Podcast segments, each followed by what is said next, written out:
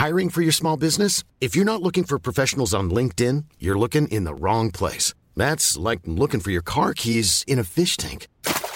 LinkedIn helps you hire professionals you can't find anywhere else, even those who aren't actively searching for a new job but might be open to the perfect role. In a given month, over 70% of LinkedIn users don't even visit other leading job sites. So start looking in the right place. With LinkedIn, you can hire professionals like a professional. Post your free job on linkedin.com slash people today.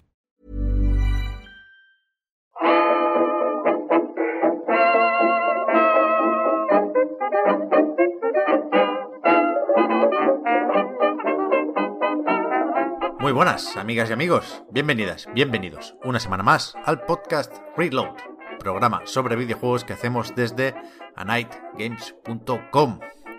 Estamos aquí con Víctor y con Marta. ¿Habéis dormido o qué? Hombre, yo, yo he dormido con la satisfacción de haber visto exactamente lo que esperaba. Desde- con la esperanza de que todo va bien, tío. Yo también, la verdad. Yo he dormido, de hecho he dormido especialmente bien. Mejor que otros días, debo decir. Tiene pinta de que se va a poder dormir bien en este 3, ¿no? Esto eh, no es tontería, poca broma. No, no. Como diría Tricicle. Eh, ayer fue perfecto porque hicimos un directo muy largo, comentamos muchas cosas, vimos Elden Ring como que fue un clímax perfecto, luego estuvimos un poco de risas, nos insultamos en Chiclana por el chat, en directo. Mira, Pep, Pep, Pep, Pep, escúchame. Yo no quería que os insultaran. Yo solo quería que os manipularan psicológicamente. Pero es que Víctor no tiene mesura, tío. O sea, la cosa, pu- pusimos en, el, en nuestro Twitch vuestro Twitch. ¿Sabes? O sea, vuestra emisión. Entonces estabas. Estabais vosotros tres. Con el Day of the Devs este en pequeñito. ¿Sí? Y nosotros. Con nuestras webcams. Y yo en el chat poniendo puto sopas, tal. no sé, igual. Fue guay. Y la cosa es que hicimos. Quiero decir que dio tiempo como hacer de todo. Desvariamos un poquito, nos reímos. Hablamos de chiquito en la calzada muchísimo. Es que tú tienes mucho que enterarte, Pep. Cómo decirte. Yo he visto. O sea, solo he tenido tiempo de ver la reacción a Elden Ring. Vaya, no, no me he Pues- puesto todo lo demás, pero, pero Hostia. hoy lo voy a hacer. Pues Porque eso fue lo cosas, ¿eh? menos interesante. Eso fue Sí, lo sí. menos interesante. Sí, hablamos de las calles de Zaragoza, Pep. En la Zaragoza, que hay una calle Edad de los Imperios. Sonic el erizo. La leyenda de Zelda. la leyenda de Zelda. Así, hablamos de muchas cosas, quiero decir, fue un directo muy completo. Hubo videojuegos y, y debate serio, hubo chorradas, hubo desvaríos, hubo, no muchísima, pero un poco de fantasía. Y a las diez y media estábamos, yo estaba cenando. Joder, Pero en, en, en Twitch, Víctor, en esta era del espectáculo y de las veladas y del boxeo, si prometes romper la camisa, hay que romperla. eso es verdad, eso es verdad, eso es verdad. Víctor, es verdad, eso, sí- eso fue la gran decepción de la Eso noche. fue feo. Yo no te lo quería decir, pero nos estábamos yendo y estaba Eso la gente feo. en el chat diciendo que porque tu camisa estaba entera. El, Después de haber el, votado, ¿eh? el sábado me la rompo, pero sí tengo que ponerme, tengo que ponerme algo debajo porque me avergüenzo de mi cuerpo. No puedo... Al final, al final es todo muy democrático, porque tú prometes cosas y no lo haces, y la gente tenía la ilusión, votó y no consiguió lo votado. Muy Llámame democrático. Víctor Manuel Díaz Ayuso. Hostia, ayer estuvo en lo del Bertín, ¿no? Sí, lo estuve viendo un rato. Estaba haciendo zapping y lo vi por ahí. Eh, empezamos con el Elden Ring, ¿no? ¿Para qué marear a la Sí, gente? dale, Sí, dale. sí, sí, sí, sí. Ayer fue el kickoff del Summer Game Fest. Y tal y como se esperaba, yo- durante el día de ayer yo creo que ya estaba claro. Con todo lo del Omni en resetera, bueno, un insider que lo dejó caer y ya no había marcha atrás, vaya, estaba más o menos claro que íbamos a ver, como así fue, un tráiler de Elden Ring. Yo tenía dudas, pasada esta primera barrera, de si enseñarían gameplay, de si sería largo, de si tendríamos fecha. y sí a todo, vaya. Fue un tráiler que nos permite hacernos una idea, yo creo que muy aproximada de cómo va a ser el juego. Fue un tráiler que sirvió para anunciar versiones de nueva generación. Esto sale en Play 4 y One, sí, pero también en Play 5, en Serie X y en PC. Y como mínimo una de esas versiones, así lo insinúa el tráiler de YouTube, funcionará a 4K 60 frames. Ojalá no sea solo la del PC. Y... Y esto sale el 21 de enero de 2022. Cágate. Ya mismo, ¿eh? Medio año. Ya mismo, tío. Sí, bueno, no me voy a quejar. vaya. Lo- Yo se lo decía ayer a Marta cuando terminamos de verlo que a mí me flipó el tráiler porque me, me- me sentía jugando yo. ¿Sabes? Me, dio, me, me pareció muy evocador. Otros trailers no me hacen eso. Los, yo qué sé, me, me puede hacer gracia el montaje o la, o la música o me pueden horrorizar o me puede suscitar todo tipo de emociones. Pero hay algunos trailers y los de. y, o sea, y este del Den Ring es uno de esos que me, me noto jugando. Entonces ahora tengo como un Phantom Pain, por así decirlo, ¿sabes? Como que jugué y ahora me lo han arrebatado. No- Noto como esa sensación. Y A buah, entonces- estoy a tope. ¿Os sorprendió para bien incluso? A mí me sorprendió para bastante para bien. bien. Sí, sí. ¿Sí? Claro, claro. Es que tiene una cosa el tráiler que, evidentemente, eh, con la presencia de eh, George R. R. Martin, eh, lo que quiere, lo que quiere, o sea, lo que va a hacer From Software es llegar a una nueva audiencia que no está pues muy metida en su juego. Entonces, eh, creo que tenía la responsabilidad de, de explicar cómo, cómo son sus juegos y a qué es lo que apuntan. Y yo creo que el trailer hace eso muy bien en cuanto a recreación de la atmósfera y eh, de- del tono. Porque cuando estaba viendo, viendo el trailer con Víctor, pues le comenté las cosas que a mí me sugería y según me dijo Víctor, pues, pues es exactamente lo que, lo que tiene que ser. Este eh, antiépica eh, que también tiene, por ejemplo, Berserk. Eh, y esta oscuridad relacionada con el hecho de no tener poder y con el hecho de, de cierto patetismo en el personaje que hace que, que todas las cosas a las que te enfrentes te superen y, y eso por eso sea tan satisfactorio avanzar. Eh, yo todo eso lo vi en el tráiler. Y, y si consigue transmitir todo eso y además, como dice Víctor, hacerte ver cómo se juega de, de tal forma que te puedas imaginar jugando, a mí todo eso me parece un acierto. Aparte había eh, escenas visualmente eh, acojonantes. Ah, pero acojonantes. Hay un el, el momento en el que se tira el muñeco. O sea, que está como el, el protagonista como andando para adelante y de pronto cae un fulano gigante como de una torre y, y sale como una nube de humo ahí, como que se tapa la cara al protagonista y tal. Y luego hay un como escenas más gameplay normal de, de un combate contra ese jefe que parece un jefe, vaya. Eso, yo ya lo he jugado. Te puedo hacer un Bueno, análisis. y ta- esa también hay cosillas chanantes como el caballo que es una cabra. El cab- Hay, cosillas cabrallo. chanantes. No, pero, que Pero, pero se olvidan, se olvidan. Digo, digo que ya lo he jugado, no lo digo como algo en plan que he leído muchas críticas, ¿no? En plan, esto se está, es como, se están acomodando tal. Quiero decir que me pareció una escena tan perfectamente calculada, con un montaje tan fantástico, con una capacidad de vocación tan pura, que, que noto realmente como si... O sea, te- tengo el sonido del, del logro saltando y todo en la play. Logro desbloqueado, eliminar a no sé quién. Porque de verdad que, joder, lo vi muy...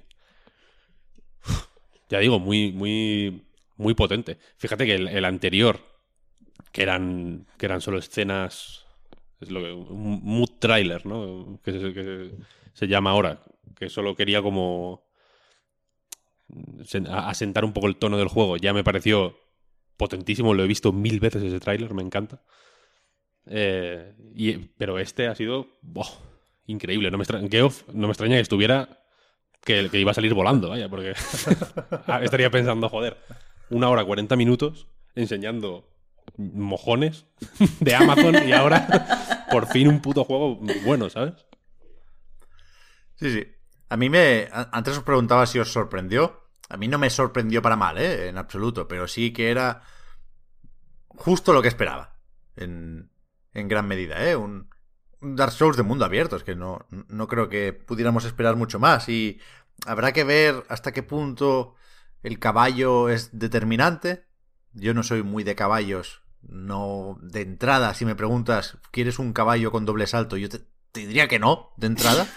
Pero, pero hay cosas que me gustaron, ¿eh? Por ejemplo, lo de que se invoque, que sea ahí medio espectral la montura, y por lo tanto no tengas que esperar a que venga o no, no sea pesado el proceso de montar o desmontar.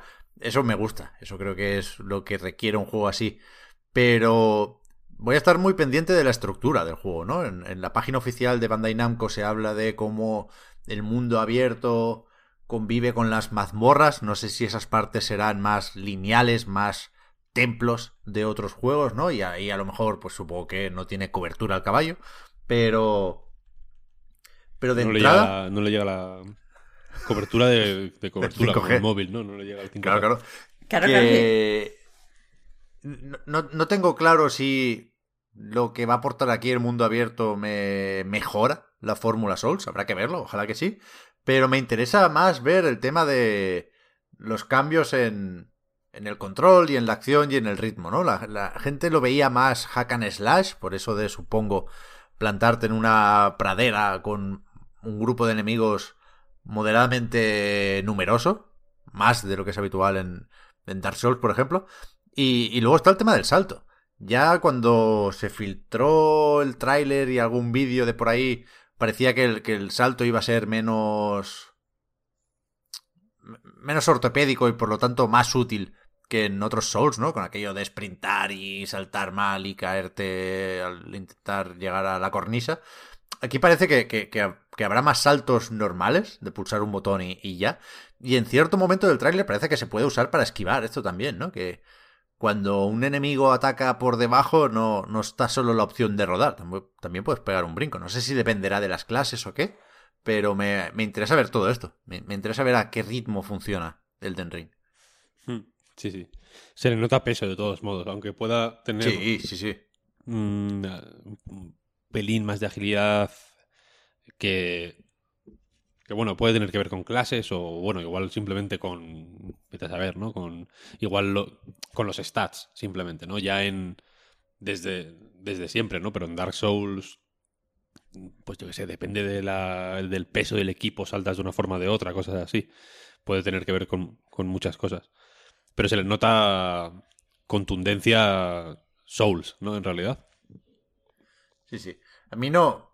Bueno, había opiniones para todo, ¿eh? Ayer, o sea, a mí gráficamente no me emociona muchísimo, pero sí creo que es muy competente y que hay que tener muy en cuenta que esto es un juego de mundo abierto, ¿eh? Que las comparaciones directas con Sekiro o Dark Souls 3, que también son más o menos amplios, también están más o menos interconectados, pero claramente funcionan a una escala diferente. Cuidado con esas comparaciones. Yo, yo creo que si, si, si se salen con la suya, quiero decir, si el mundo abierto funciona con estos gráficos, en PlayStation 4 y One sobre todo, podría uno tener dudas. Deberíamos estar contentos, ¿eh? Cuidado con... Se, confirma también que habrá una especie de pantano, ¿no? Que, es, que, suelen ser el, el, punto más bajo de los Souls, también en cuanto a framerate. Si por ahí puedes ir a 30 en, en una One, yo creo que hay que estar contentos con los gráficos, ¿eh? A mí me gusta, me gusta la luz, me gusta la niebla que se ve por ahí, me gustan los efectos. Yo lo veo guay.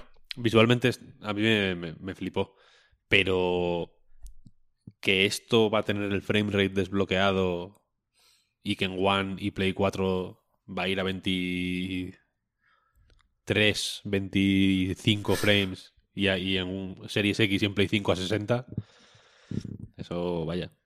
Lo, te lo firmo ahora mismo. Te, lo habéis escuchado aquí primero. o sea, porque es, sí, la, es, es, como ley de vida. Quiero decir, si el si no pasó con el Dark Souls 3, que fuera a, a a 30 super estables, no va a pasar con este tampoco. Ya. Yo creo. Si no conseguís una consola de nueva generación por eso de la escasez, os interesará saber que la actualización es gratuita, ¿eh? que tiene Smart Delivery en la familia de dispositivos de Xbox y que tiene, pues eso, parche gratuito para pasarte Play 4 Play 5 también. Ah, o sea que, pero tiene versión específica para Series X y Play 5. Sí, sí. Eh, fantástico, fenomenal, entonces. Sí, sí, sí. sí. Pues ya está, ya, ya, estaríamos, ya estaríamos. ¿Y qué más? Bueno, lo del diseño de los jefes no lo hemos dicho porque casi que sobra, ¿no? O sea, está a otro nivel. Cuando alguien imita a Front Software, y se conoce que lo imitan a menudo, hablamos mucho de pues el diseño de niveles y de la sensación de encontrarte con algo nuevo. Para mí lo definitorio es el diseño de los jefes. O sea, la presencia que tienen todos, todos los jefes, el 100% de los personajes que salen en el tráiler, es acojonante. A mí es que, como buen pesimista, me, me, quedo con lo negativo que pueda tener esto, que es que me anulan completamente al protagonista. Yo quiero que gane la pelirroja. La ¿Sabes? Cuando, cuando lo lanza para arriba y, y lo ensarta, pues ahí que, ahí que se muera el prota, que gane la del, la del brazo este mecánico, 100%. Eso, pero eso es un poco chanante también. Esa es una de las escenas también que son ridículas. ¿Por qué? La, la empalación esa, porque está rara, está rara. Que a mí me encanta el tráiler, que a mí no me parece ni siquiera que sea que tenga animaciones malas, pero esa empalación está feota. Yo voy con los malos en este juego. Bueno, va, va. Ese- esa es mi hot take de hoy, si me permites, Víctor. Sí, sí, sí, me gusta, me gusta. Como... A ver, o sea, por, por supuesto tiene editor de personajes, ¿eh? Ya se, se da a entender en el tráiler, pero esto no es como Sekiro. Aquí no hay un lobo de un solo brazo, sino que te creas tu clase como, como en la mayoría de juegos de esta gente, ¿eh? Y parece que habrá más hechizos, más sigilo. Ya veremos, ya veremos. Y de momento esto sería el Den Ring, ¿no? Mm, sí, sí, sí. Yo no- Merece la pena hablar de otra cosa, del Summer Game Fest.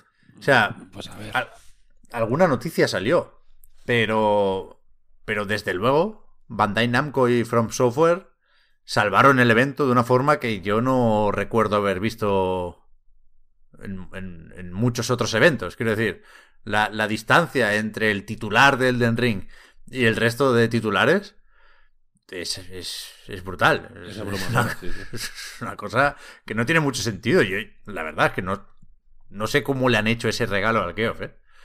Porque. uf, Por lo demás fue durillo, ¿eh? Esto otra vez. Fue como suelen ser ese tipo de eventos, ¿no? Mm. Un par de World Premiers pintonas al principio y la, la- la- un poco la, la sombra de que puede haber un, una, una traca final acojonante y aprovechando esas circunstancias, pues te cuelan la de Dios. A mí me hizo mucha gracia que hubo... Se suele decir que este tipo de presentaciones son la, la teletienda, ¿no? La- un- por decirlo así de una forma vulgar y un poco faltona, la teletienda, porque son anuncios al final, ¿no? Son como vi- vídeos con... Son como anuncios, eh, pues eso, como, como los anuncios de la tele. Pero en este, en concreto, me dio la sensación de que hubo eh, anuncios dentro de los anuncios. Como si en las pausas publicitarias de la tele hubiera pausas publicitarias para esas pausas publicitarias. En plan, lo de Smite o lo de. Paladins, todas esas cosas. Hubo como un montón de juegos que eran como pausas publicitarias. Oye, el Valorant, ¿qué? No, y- Dentro y, y más del- aún, mm, pausas publicitarias, por ejemplo, para lo de Free Guy. O sea, mm, no, no entiendo qué eso sentido tiene anunciar una película en un evento en el que ya hay anuncios de videojuegos. Porque eh, eh, en cualquier evento de cine no vamos a encontrar anuncios del juego o lo que sea, ¿sabes? Entonces me, me resultó raro, aunque sí que es verdad lo que ha dicho Víctor, que eh, no me pareció tan mal evento porque al fin y al cabo tenía la estructura que le esperamos a este tipo de eventos, Sí, sí. con sus horas valle. Yo se lo vi. Mm, No sé si por. No sé si es un poco. ¿Cómo decirlo? Que ya he. Ya tengo tolerancia, por así decirlo. Pero el. Me, me pareció bien. O sea, el formato es el que es. Entiendo que Geoff Keighley no tiene en mente hacer nada que no sea esto.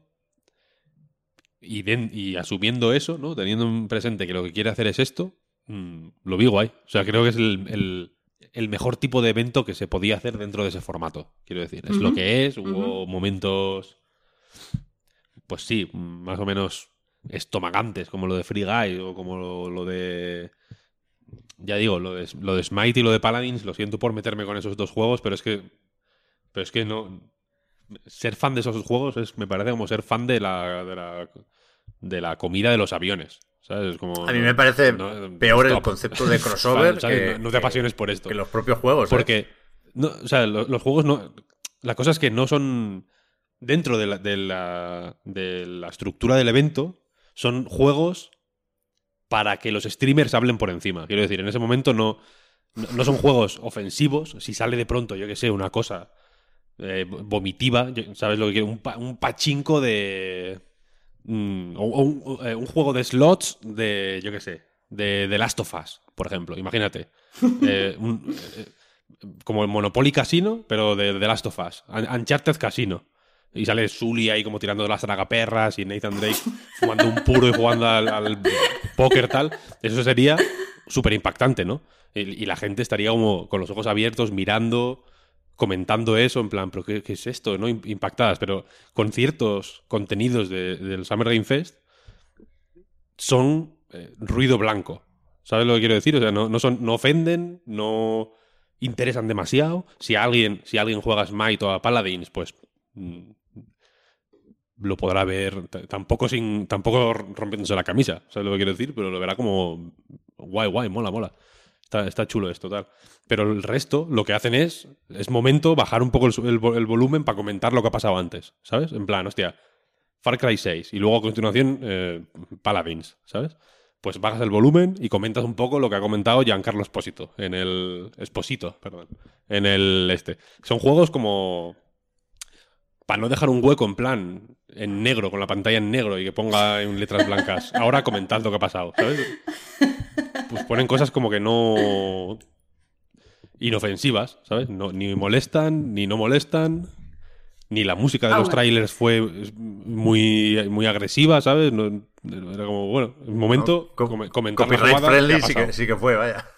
Aún así, aún así, eh, y aquí opinión totalmente impopular, nosotros aprovechamos para comentar cuando había actuaciones musicales y tal, pero, y, y esto es ya lo impopular, a mí me, me mola que en un evento de videojuegos no sea el 100% del tiempo publicidad y marketing y anuncios y compra, compra, compra, vende, vende, vende y se dé un espacio a los profesionales.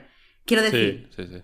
Cuando lo estás comentando en directo, evidentemente es la bajona, porque no sabes si ponerte a traducir lo que, estás lo que están diciendo, no sabes si comentar por encima lo que están hablando, no sabes si quedarte callado y eso es un poco difícil. Pero a mí, como, como persona que ve eventos que no tiene que comentarlo, que está en su casa tranquila, a mí me gusta que, que haya música de videojuegos en eventos de videojuegos, porque mola. Me encantaría que, que cuando salieran los trailers se hablara un poco, saliera cualquier profesional, no a lo mejor el, el más conocido o el actor que pone cara o tal, sino a lo mejor alguien de arte pues comentando algo sobre el arte del juego o algo relacionado con la tecnología. Yo creo que eso le daría mucha dignidad a los eventos, aunque evidentemente están pensados para retransmitirse en streaming y eso es aburrido en un streaming. Pero bueno, no se puede tener todo. Me parece bien lo que has dicho, ¿eh, Marta? Lo de la música, igual que en los Oscars, pues eh, Claro. tocan las canciones que están nominadas a mejor canción. No te digo que no, pero no, no creo que el criterio fuera el apropiado. No sé si visteis lo, lo de después del Day of Devs, pero ahí estuvieron Darren Corp y Ashley Barrett. Estoy leyendo los nombres, ¿eh? no me los sé de memoria. Pero cantando canciones, tocando y cantando canciones del Hades. Y es otro rollo, totalmente distinto. No, yo me- o sea, me acabo de dar cuenta de que sí os gustó mucho realmente el Elden Ring, porque no me esperaba que vierais el evento con tan buenos ojos, ¿eh? A mí me pareció una mierda, pero gorda, gorda, gorda. O sea, a- a- al nivel de, por otra parte, cabía esperarlo, de los peores Game Awards y de... No de la peor Opening Night Live, porque eso, eso, es, eso es el fondo del barreño, ¿eh? El 25 de agosto vuelve y ya sabéis que yo soy partidario de, ahora que ya ha quemado la carta del Elden Ring, no hacerle caso durante un tiempo. Pero, pero creo que, que no sé, decías Víctor lo de hablar cuando sale el Paladins. ¿Y, y qué hacemos? ¿Callamos cuando Aaron Keller enseña un skin del Overwatch 2? Porque hay... Eso- Eso fue, eso fue lo peor. Es que, pero es que hay, ¿Por tres, qué? hay tres tipos de anuncios. Eso fue bait, un poco. El, Sí, el- sí. los importantes, que solo hubo Elden Ring en este caso, y Tiny Tina's Wonderlands, te diría. Sí, hombre, eso Que- fue importante también. Estoy moderadamente a favor de Gearbox hasta que se demuestre lo contrario, pero el grueso son los otros dos tipos de anuncios, que son los, los que están pagados, vaya, los de juegos que no son los super triple A y no tendrán una campaña de marketing global super pepina, pero sí tienen unos unos dinerillos ahí para hacer un impacto grande y dicen, va, lo metemos en el Geoff. Esto es la mayoría, la mayoría de los juegos que salen en los eventos de Geoff Keighley. Y después están los de tenemos que estar, porque va a estar la gente mirando, ya saldrán los datos de audiencia, pero vaya, el, directo oficial en Twitch creo que estaba en millón y medio o algo así. Mucha gente ve los salados de Geoff Keighley. Y, y entonces, pues Ubi o Sony dicen, pues tenemos que estar. Y Sony pone un anuncio del Ratchet con los pobres de Insomniac con el croma regular y sin un micro medianamente decente. Y Ubi pone a Giancarlo hablando de el Mandalorian pero no, sacamos nada en claro, ni de Far Cry 6 ni de Ratchet and Clank. Entonces perdemos el tiempo, para variar. Y entonces, el hecho de que todos estos juegos estén aquí parece que tenga que significar que son juegos importantes. Y no lo son, son juegos fofos, copias de otros juegos, que están aquí por dinero, porque también los juegos fofos, copias de otros juegos, se hacen con dinero y mueven mucho dinero, faltaría más. Pero... Pero qué, no sé, como fans de Vampiro la Mascarada supongo que os gustó el Battle Royale, pero es que yo no veía más No. que copias No, no, no. de otros juegos. Y O sea, todos quieren estar en Twitch y todos quieren ser el próximo, yo qué sé, Fall Guys, Left 4 Dead, Among Us. A mí la mierda del fenómeno, lo siento, me cansa mucho, muchísimo. Es muy cansino, pero ellos tienen que intentar ser el próximo fenómeno. sí, sí, de serlo, eh, de, de que lo sean o no, se encargará la gente. Y de determinar o de discutir si un juego es o no relevante o es o no una copia de o por qué no nos parece relevante por, por ser precisamente la enésima copia de, pues nos tenemos que encargar nosotros. Al, al final, o sea, por eso digo, eh, yo estoy de acuerdo eh, con, lo que has, con lo que has dicho y pienso, y pienso igual. Y me, y me... No voy a decir que me molesten, porque la verdad es que no me molestan, ya digo, he desarrollado tolerancia, pero me interesan igual de poco las, las enésimas copias de. Pero teniendo en cuenta esto, o sea, pa- digamos, sa- sabiendo ya a lo que iba, es que me costó muy poco des- desconectar. Cuando, aparte como que se les veía venir, ¿no? Cuando veía, uff, este juego, aquí eh, Geoff se ha, se ha embolsado la comisión de, meter a este porque había un slot de tres minutos y, y han querido poner el tráiler de eh, Fast and Furious y Rocket League, por ejemplo, ¿no? Yo ahí apagaba la cabeza, me ponía a pensar en otra cosa. Le comentaba a Marta las ganas que tenía del Elden Ring y ya está. ¿Sabes sabes lo que quiero decir? Porque eh, por un lado entiendo que es prácticamente imposible. Es prácticamente imposible para una lo que solemos llamar first party, ¿no? Una Sony, una Microsoft, una Nintendo. Quizá la que, la que más se ha acercado al ideal de conferencia sin relleno ha sido Sony en su historia, ¿no? Porque se lo ha podido permitir por X motivos. Microsoft y Nintendo también, pues evidentemente en sus conferencias grandes han intentado siempre limitar el número, el- la cantidad de morralla, pero tanto Microsoft como Nintendo meten morralla siempre. En el Direct va a haber morralla y en lo de Xbox va a haber morralla. Porque es muy difícil no tenerla, ¿no? Incluso siendo eso, Sony, Microsoft y Nintendo. Y Sony no metía morralla. Me- estoy pensando, por ejemplo, en esa, en esa conferencia que era como multisala, que había una sala temática del Last of Us 2, una sala temática Sí. del Tsushima, cuando salió el tío de la flauta esta y tal.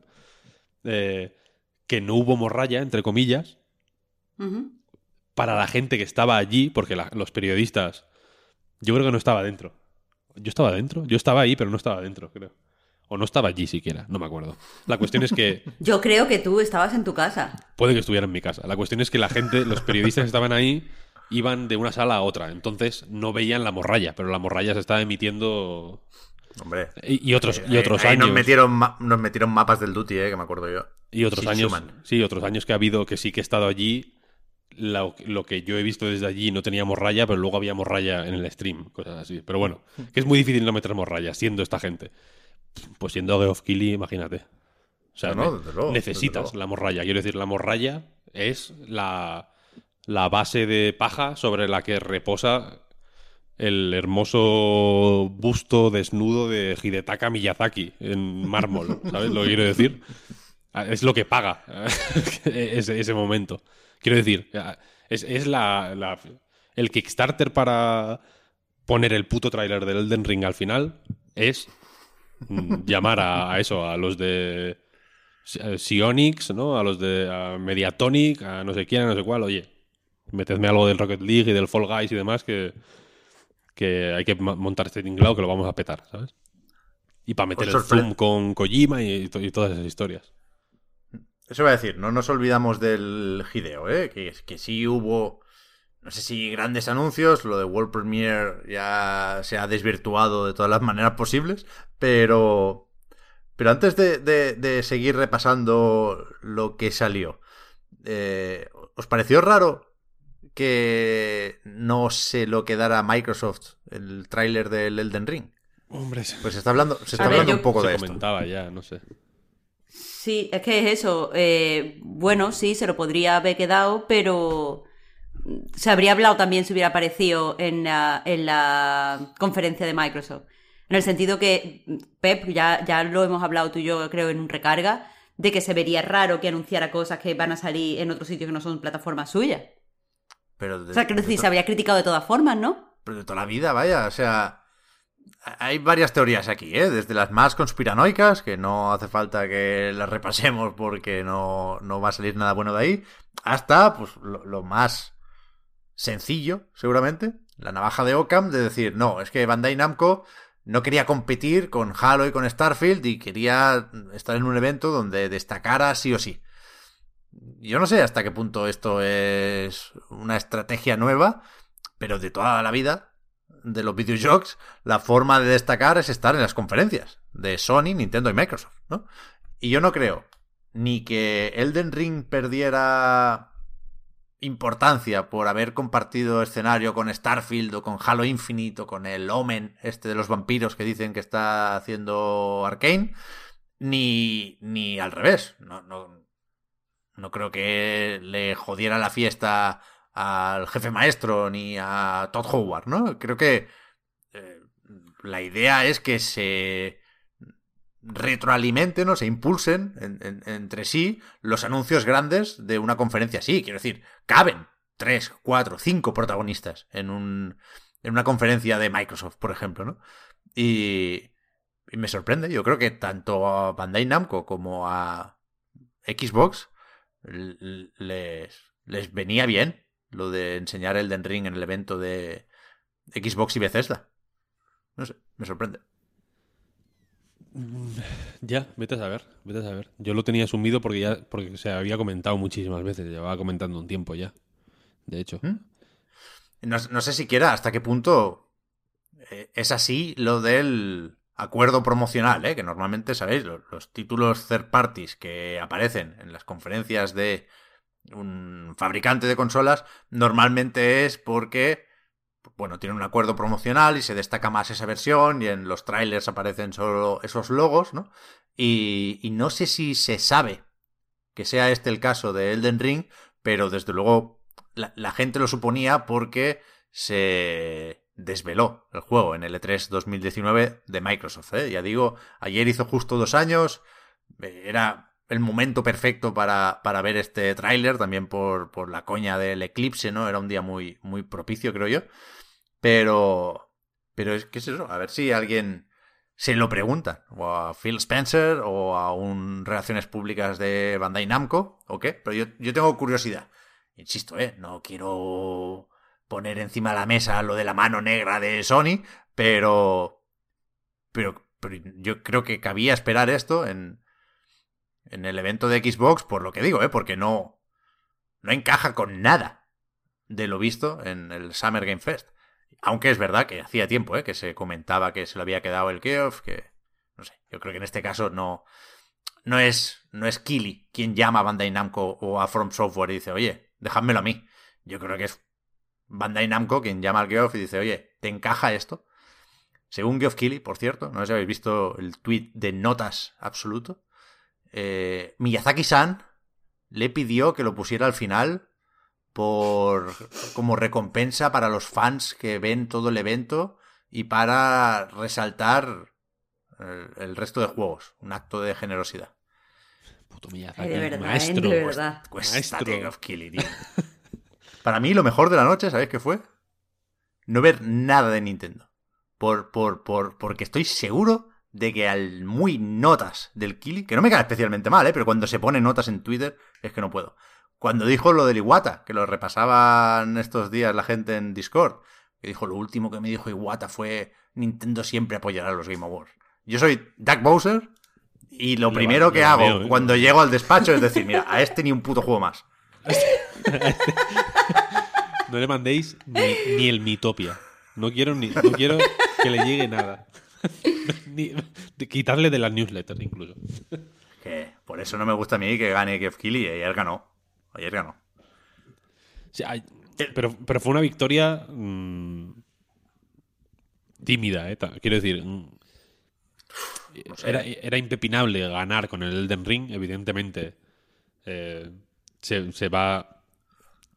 Es un gol que es un tanto que se ha marcado para siempre ya. Eso le- es- el, el- el Elden Ring se lo va a estar cobrando años, evidentemente. Pero... Pero tampoco para tanto, ¿eh? Tampoco... eh, So- sobre todo porque, porque, como tú bien dices, había otros contextos en los que podía salir esto. Eh, no solo en lo de Xbox, sino también en lo de Bandai Namco. Quiero decir, ¿eh? que Bandai Namco Sí, tiene, un, tiene evento propio y se lo podían Sí, haber sí, guardado para ellos y estamos por el culo.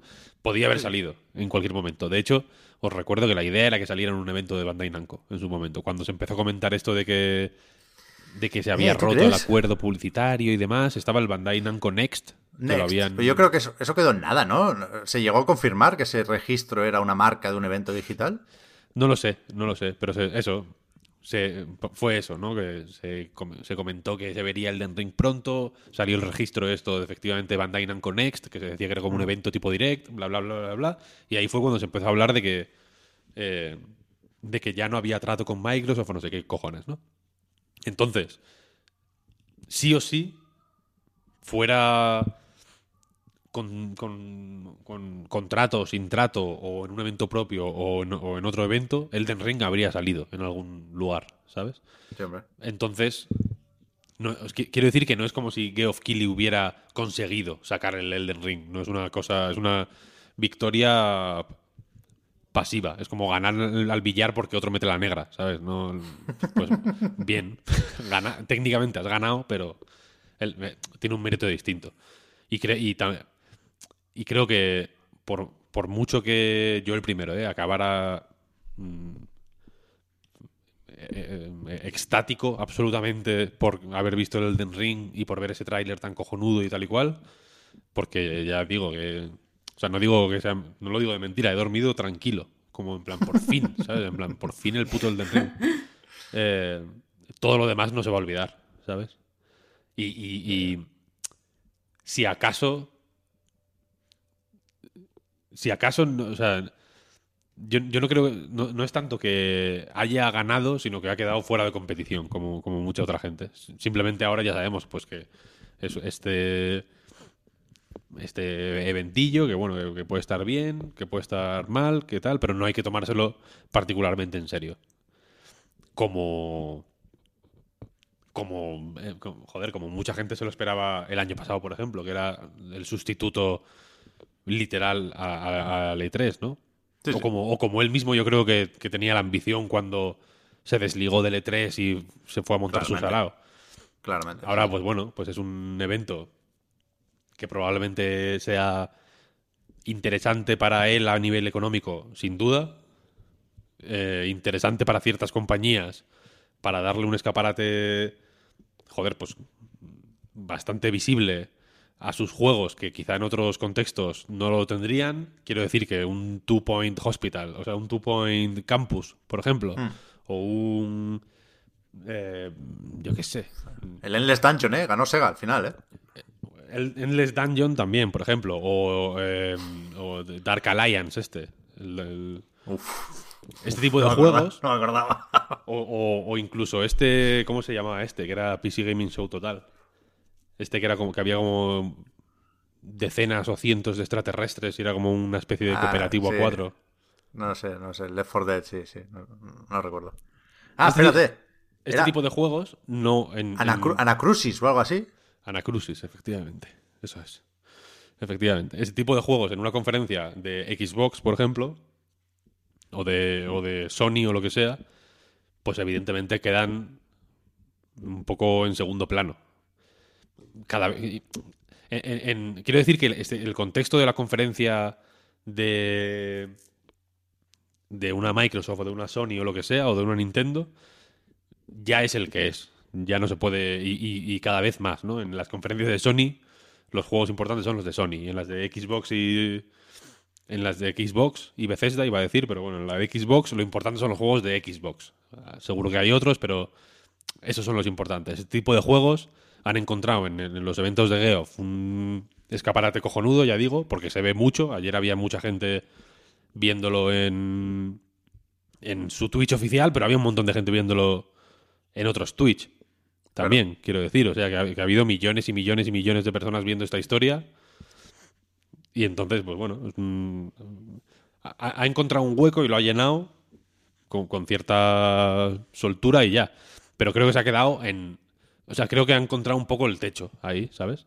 Porque nunca, nunca va a tener un juego tan tocho como un Halo o un Uncharted o lo que sea. Se tiene. tiene quiero decir que el. Que es un poco como el meme este del fulano descorchando champán ahí a tope, cogiéndola a una tía del culo ahí dándole un beso, como mordiendo la. La, la- La medalla. La medalla y luego está tercero y sale como en el podio y está el tercero. Ahí, ese es Geoff. No me extraña que, esté, que, lo, que lo esté vibrando, porque, lo- porque tiene motivos para vibrarlo. Ha montado un evento de importancia mundial, joder, muy importante para la industria, la industria del videojuego.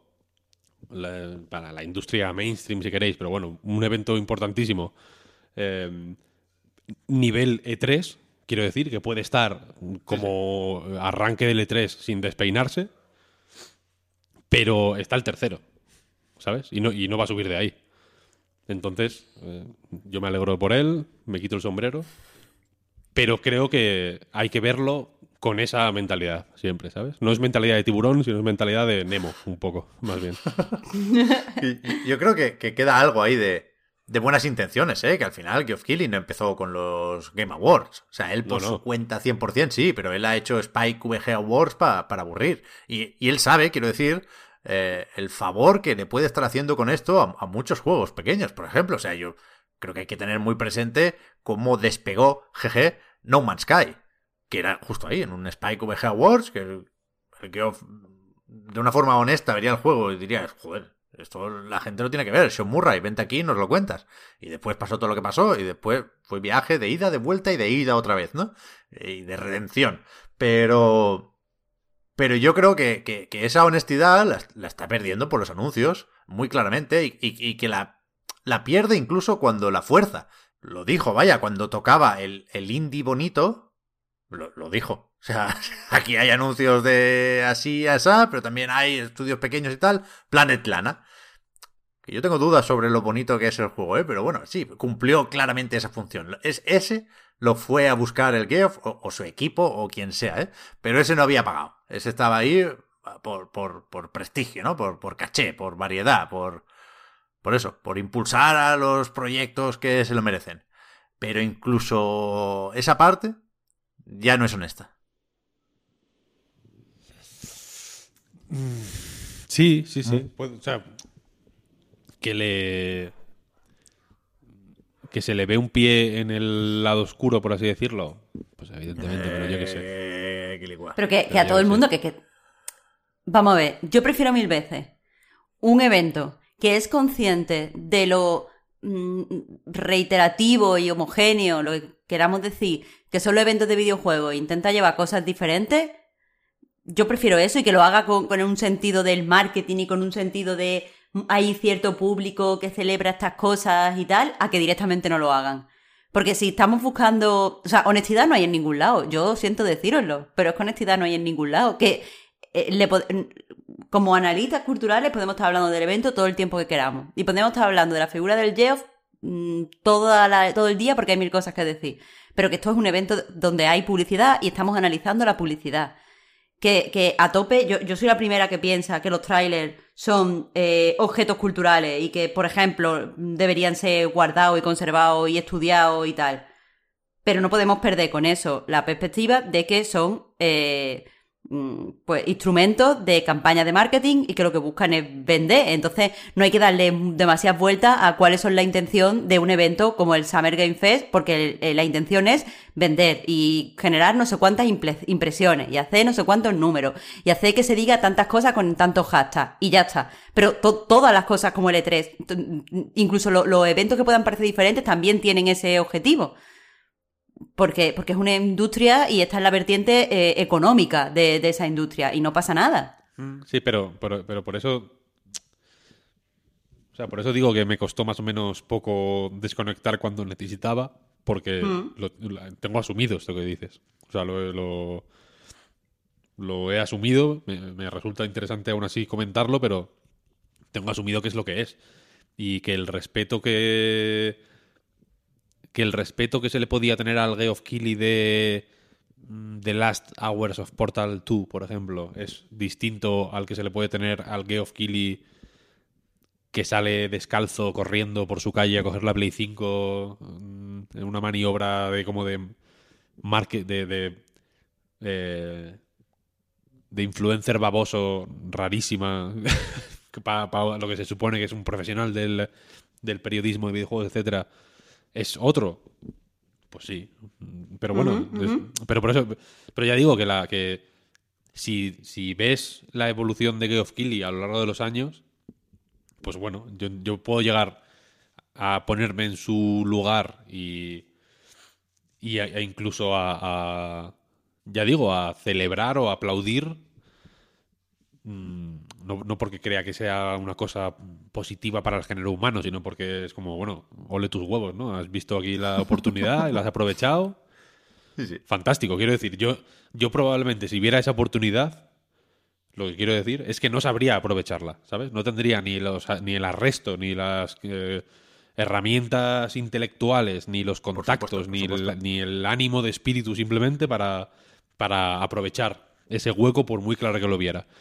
Y él, en bastante poco tiempo, debo decir, bastante, bastante poco tiempo, ha rellenado el hueco cojonudamente.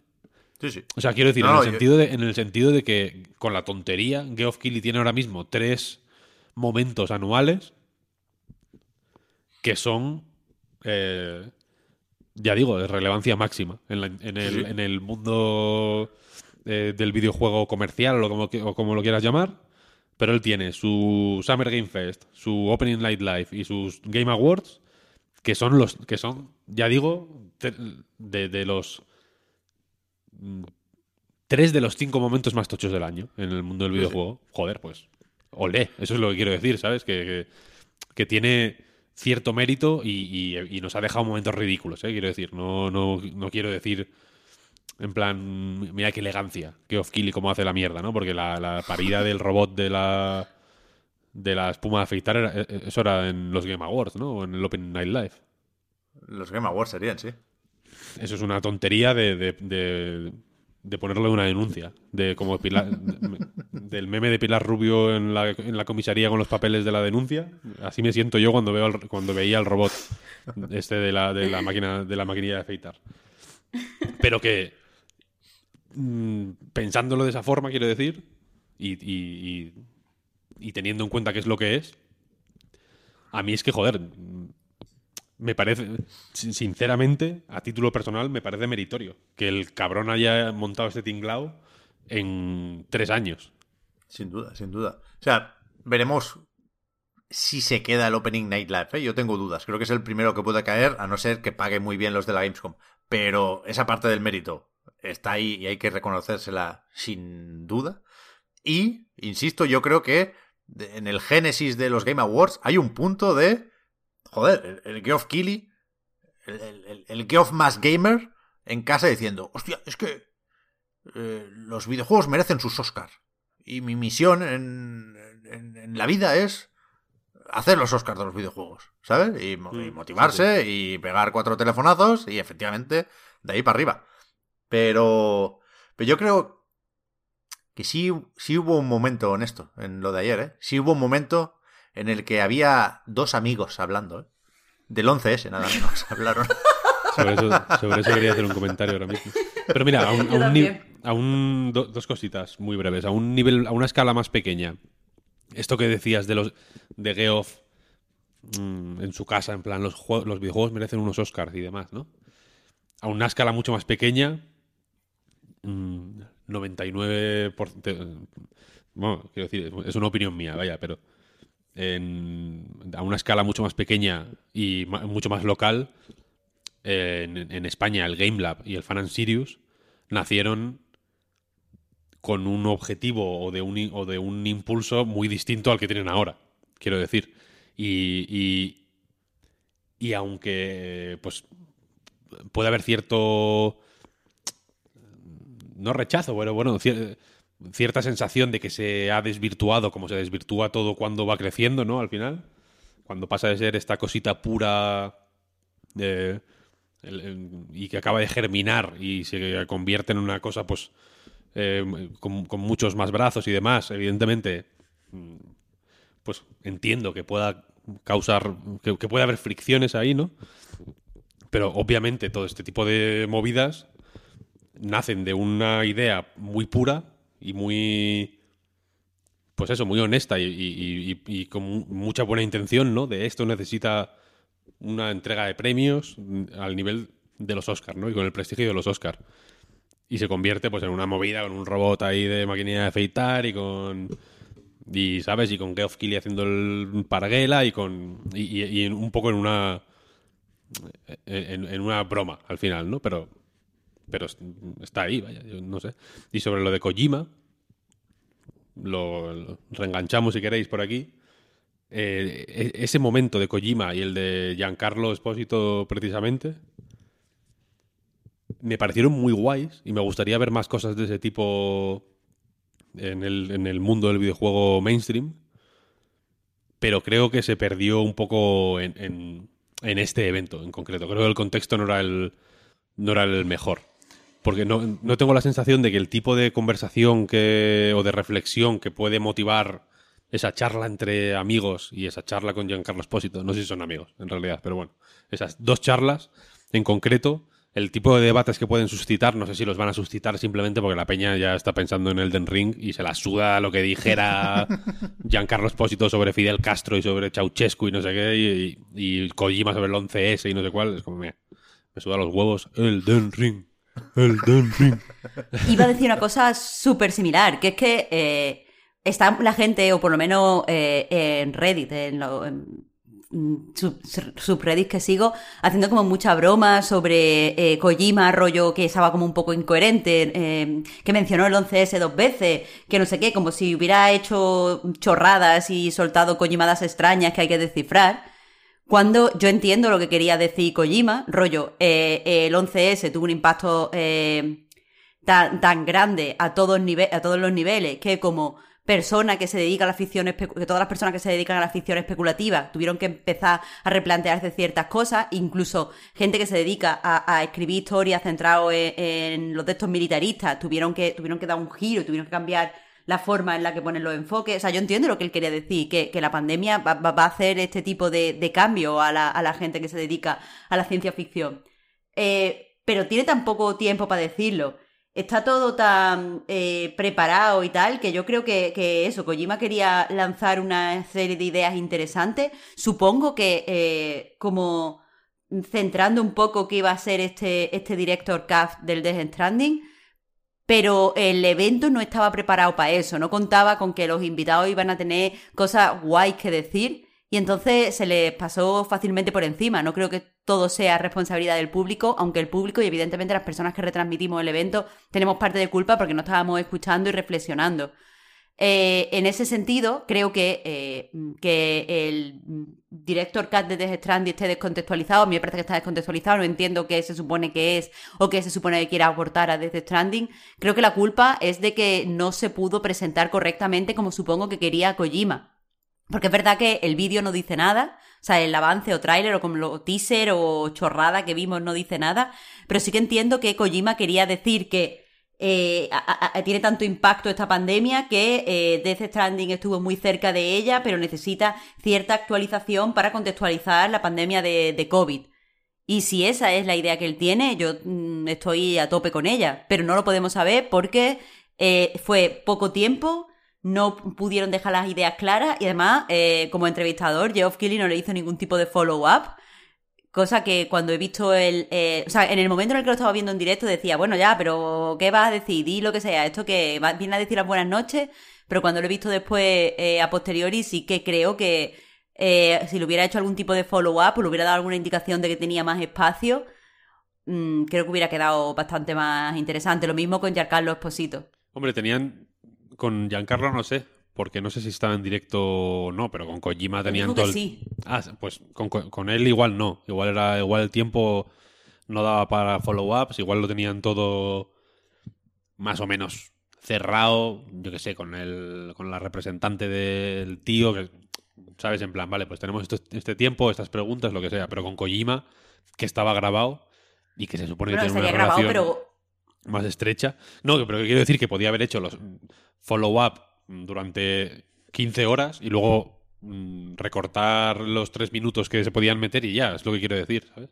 Ya, pero, pero entonces seguiría sin tener sentido y seguiría estando descontextualizado. Lo que yo creo es que Kojima parece incoherente en, o, ligeramente incoherente en esa intervención porque sabe que tiene poco tiempo, porque sabe que se va a poner otras cosas y, y tiene que hacer al final la broma. Supongo que lo tenía en la cabeza porque mm, a mí me pasa cuando toca hablar en otro idioma, ¿sabes? Que tengo en la cabeza que lo tengo que decir y me pongo nerviosa. Tenía que decir lo de eh, one more thing, ¿sabes? Así, entonces supongo que eso también te hace como, vale, tengo, que, tengo poco tiempo y encima tengo que meter esto.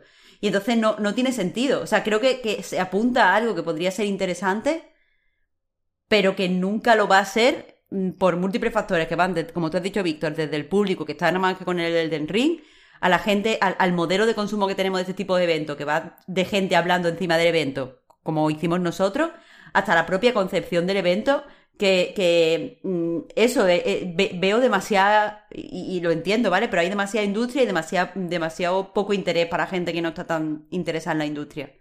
Una charleta de, estos dos de, de dos horas me la chupaba enterísima, te lo digo. Bueno, ya te digo yo que sí. O sea, que, que creo que es creo que la intención fue buena, Sí. que la ejecución fue mejorable y que el contexto era malo, directamente por eso, porque no porque dijo un montón de cosas súper interesantes, pero o, o, empezó a decir un montón de cosas súper interesantes, pero que efectivamente no llegaban a, ningún sitio en muchas ocasiones o no terminaban de cuajar o simplemente pues eso, no, no, no estábamos para ponernos a pensar en, en- en la velocidad a la que van las cosas ahora, ¿no? Y, y cómo influye eso en- a la hora de crear ficciones o lo que sea. Era un contexto un poco raro para eso. Y, y mucho Sí. menos con. eh, o sea, ya no te digo con la situación de Cuba y con. lo- y con. ¿no? Y con la.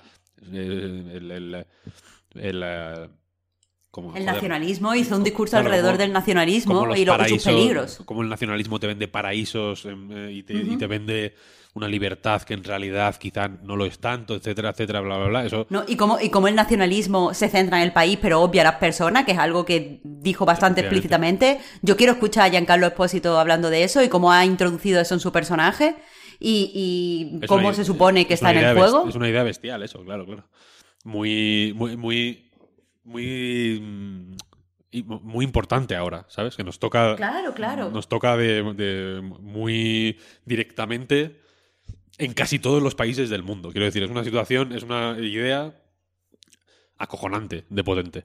Pero claro, no te vas a poner a comentar eso. Estábamos nosotros haciendo el gilipollas en el streaming, no nos vamos a poner a hablar ahora de eso, ¿no?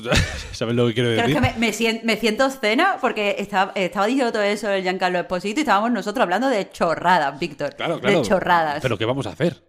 O sea, Ya, ya. Yo, todas las, yo todas las mañanas me levanto eh, y me pongo la puta radio y están hablando, pues eso, yo qué sé, de los indultos del proceso, cosas así.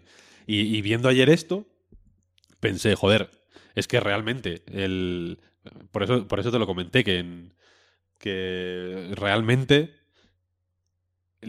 estas ideas que, comentaba el tío, que se pueden intuir en un poco en el argumento del juego, que no, evidentemente va de eso, ¿no? Pero son ideas tan extremadamente potentes que me recuerdan a, a lo de hoy solo hoy solo comento memes, parece que mi vida gira alrededor del meme, pero lo del viajero del tiempo que mata una mosca y de pronto la la línea temporal cambia y los juegos de Ubisoft son, eh, ¿sabes? Los artefactos culturales más potentes del, del mundo, ¿sabes? Porque, porque lo que comentó el fulano eran, eran eso, ideas súper que me, que me recordaron de manera muy inmediata y muy potente a, a la realidad de mi país, a la realidad de Europa, a la realidad de... a, a los últimos años en Estados Unidos, por ejemplo, ¿no? A un montón de cosas que es como, joder, qué tocho, ¿no? Esta mierda de pronto. Giancarlo, me estás mm, abriendo los ojos. Pero claro, no era el momento para ponernos a hablar de eso. Estábamos, hacía cinco minutos que estábamos haciendo mm, bromas de, de- de culos, ¿sabes? Pero yo me voy a jugar al Far Cry 6. Si la idea era eh, meterme la publicidad, lo conseguiste, Giancarlo. El Kojima, yo no sé por qué hablaba de los cambios después de la pandemia, porque su último juego ya se ha dicho que, que nos hablaba desde el futuro ¿no? sobre, sobre esto, pero yo, yo- no estoy muy a favor de hacer esa lectura, ¿eh? Pero, ¿qué, qué es el Director's Cut de Death Stranding? ¿Por qué nos colaron la referencia o la broma con Metal Gear? ¿Por qué no se emplazaron a una presentación dentro de unas semanas? Ya veremos si de Sony, yo entiendo que sí, ha mandado Sony una nota de prensa de este Director's Cut y promete más información más adelante. No dice nada nuevo, ¿eh? Eh, no creo que se se atrevan, iba a decir, bueno, no sé, que les dé por meter misiones tipo VR Mission, ¿no? Y, y que Yo creo que va por ahí. Yo creo que va por ahí. Sí. Pero si nadie... Con el tirachinas este de atar los pies otra vez ahí... Por el. ¿Quién quiere eso? Yo lo, o sea, lo primero que pensé cuando vi la, el mapa, o sea, el mapa, el escenario este que salió, fue en eso, ¿no? Porque están los soldados como por ahí andando, es un sitio. mm, Joder, es un sitio de videojuego, es un, es un escenario de VR Mission. No, supongo que no podrán. eh, no podrán llamarlo VR Missions o no podrán hacer que sea una referencia directa a Metal Gear Solid de ninguna forma. Más allá de lo que puede ser lo de la caja, evidentemente. Pero Bueno, la música estaba ahí... el- la el música feeling, era ¿eh? 100% Metal Gear Solid. Sí, vaya. sí, por eso. Pero me dio esa sensación un poco, la verdad. Yo lo pensé, lo de las VR Missions. Entonces, ¿qué? ¿Una excusa para tener que pagar otra vez en vez de sacar el parche? No esperamos más. Se paga, se paga. Yo no espero mucho más, ¿eh? De hecho, me sorprende que se insista con Death Stranding, pero bueno. Yo creo que este. mm, tengo la sensación de que no es- de que es- se puede exprimir un poquito más. Se exprimió poco en su día. ¿no? No- nunca, nunca han sacado mucho pecho de lo bien que ha ido, que es algo que suelen hacer. Mm, em- empecé igual un poquito más, ¿no? Tampoco, tampoco, y tampoco unas cifras muy astronómicas, en realidad. Pero como que lo han le dieron mucho la brasa con él antes de que saliera y después de que saliera como que lo guardaron un poco debajo de la alfombra. Tengo la sensación. Como que no han querido hablar de él. Entonces, igual es el momento. Te, te- te tengo que decir que esto puede tener unos graficotes que se te va la puta olla, ¿eh? Te puedes quedar en el sitio. Eh, Los del PC, vaya, lo mismo a, a 60 frames, que ya, ya está bien, ¿eh? Pero, Ya me dirás. no sé. No, pero que, que, a la que le metan alguna cosita extra que, que medio justifique el relanzamiento en vez del parche Next Gen, yo creo que ya está. O sea, quiero decir que le pueden sacar un X de ventas que seguramente serán muy agradecidas y muy necesarias. O, bueno, más que necesarias, que probablemente pongan el juego en el punto o más cerca del punto que quizá esperaba Sony. Tengo, tengo esa, sensación, ¿eh? No, no se basa en datos, es, es, eh, me he dejado llevar por las, por las emociones. No es, no es racional esto. No sé, a mí me, me parece raro que efectivamente el juego no vendió muchísimo, vaya, tampoco era un juego hecho para vender, creo yo, aunque bueno, por, por- por intentarlo con el marketing que no quede, ¿eh? pero a mí me parece muy raro que quieran sacar ahora una propinilla vendiendo esta versión de más, cuando efectivamente no le hicieron mucho caso por, por la parte de, de las críticas, que yo creo que, o sea, no sé hasta qué punto se considera que fue una decepción de Test Stranding, pero yo creo que fue el juego, estaba la web esa que recopila los, los premios, ¿no? A mejor juego del año, los GOTI. Yo creo que el que fue el que más se llevó en 2019, ¿eh? De Death Stranding, cuidado con eso. Lo de que no estaba hecho para vender, mmm, lo cojo con pinzas, ¿eh? Me jodas, tío, que de llevar paquetes. Sí, sí, y está medio Hollywood metido dentro. Y, y, y, y le mandaron un puto feto gigante a, a, a la redacción de Hobby Consolas, eh, ¿sabes? Con un puto equipo de 10 actores disfrazados del juego. Ya, bueno, Para no, estar hecho, para no estar hecho de- para vender. Yo hablo del documento de diseño, vaya. El documento de diseño, pues lo mismo, es un juego que efectivamente es de recoger paquetes y la propuesta es eh, na- nada, nada en contra de Death Stranding. ¿eh? El documento de diseño mm, me lo compraría si fuera un libro. Viva Hideo Kojima. Pero tampoco es un juego desagradable. ¿eh? O sea, quiero decir, no es un juego que no quiera ser divertido. Es más, quizá su principal mérito es que hace que un planteamiento tan eh, pedestre o poco atractivo como reparte paquetes en un mundo vacío, al final, sea divertido y, te- y tenga y tenga muchísimo más interés de lo que parece al principio. Es un juego que, está hecho para agradar al final, quiero decir, no es un Kojima si, e- si algo no es, es un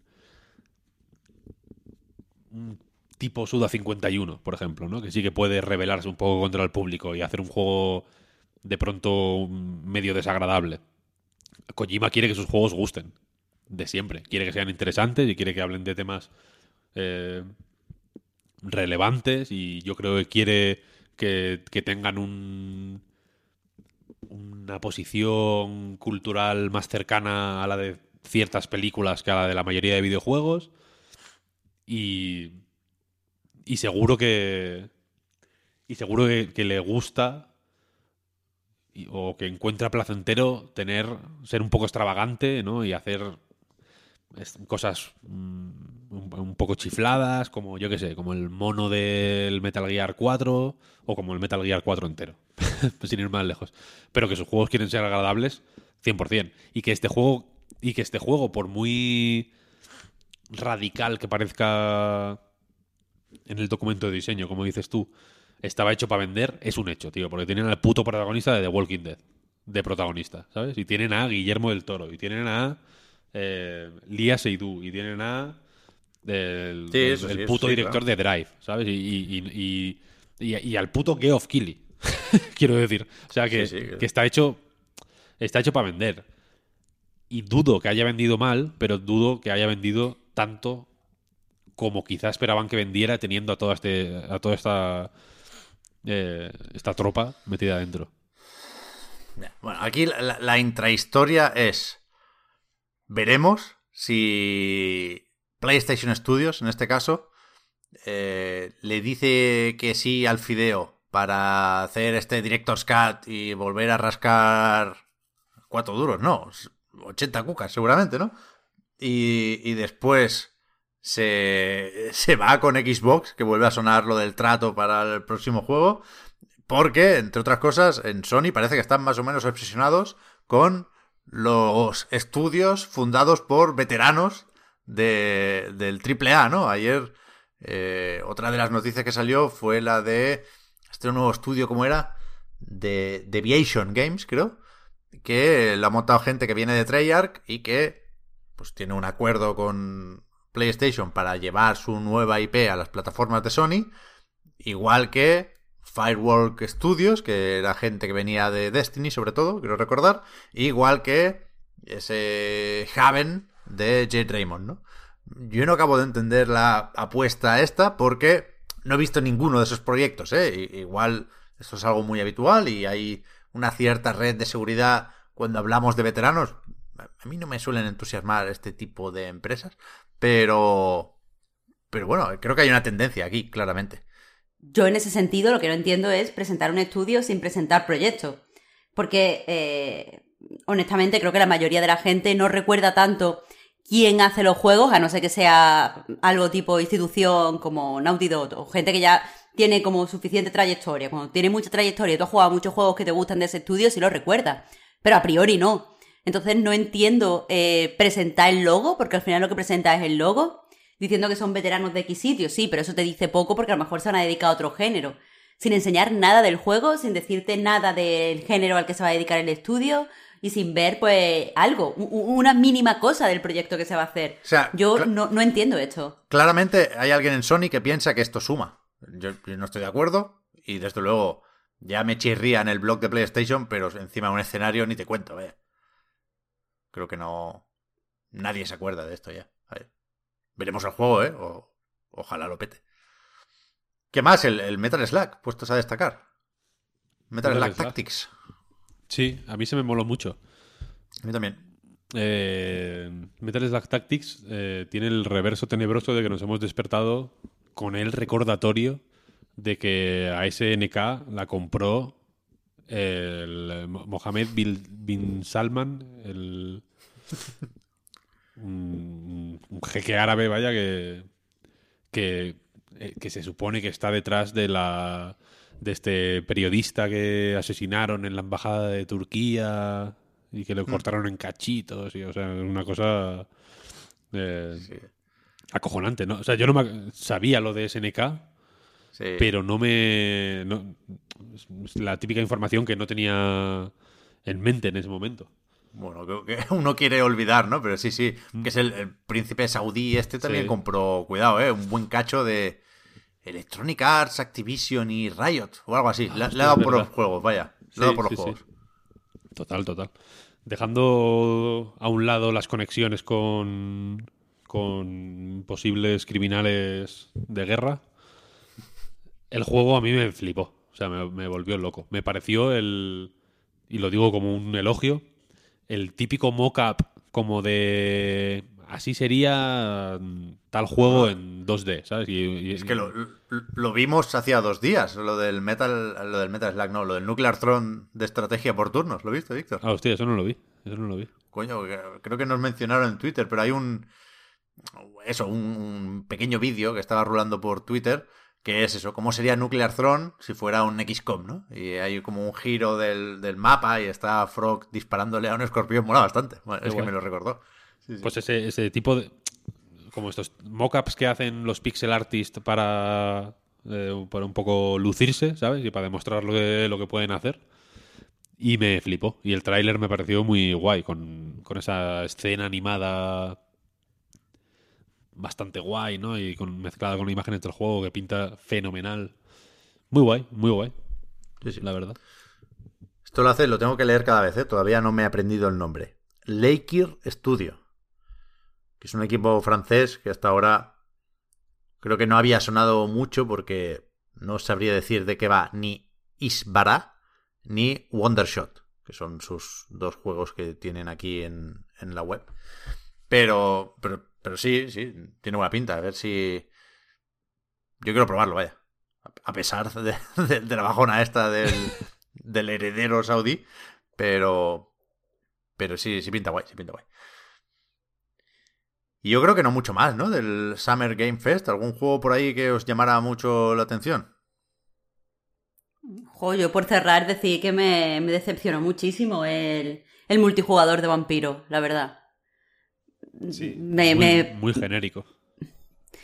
Es que es eso, no vi eh, nada que fuera específicamente de vampiros. O sea, tú me estás diciendo que los protagonistas son vampiros y yo te digo, pues, pues ok, pero, pero no vi, mm, no sé, ningún tipo de habilidad que identificara de qué clan son. No vi nada de las políticas y los tequemanejes que se supone que hay en la ciudad donde, donde viven, que no era Praga, es, o sí es Praga. Sí, sí es Praga. Eh, no vi ningún tipo de tejemanejes de, de Praga. Eh, no vi la jerarquía de los vampiros. O sea, entiendo que, porque lo dijeron en la nota de prensa cuando presentaron el juego, que se supone que en este sitio la máscara se ha caído y la gente sabe que hay vampiros, cosa que no sé cómo encaja demasiado con todo lo de eh, pues la quinta edición de Vampiro, pero, pero bueno, vale, venga, lo acepto. Pero ya te digo, no, no, vi, no vi nada del lore del juego, que puede ser vampiro como pueden ser modernos. Es que no, no vi nada y me, me decepcionó mucho. la mascarada. podría, es que ni siquiera la ropa me pareció adecuada en el, el, el diseño de personaje. Me decepcionó muchísimo, no había punk. Muy genérico, muy. Sí. Pero bueno, yo qué sé. Eh, ahora que están un poco sacando. Pues estas eh, franquicias un poco a pasear, ¿no? Vampiro han sacado muchos juegos de vampiro.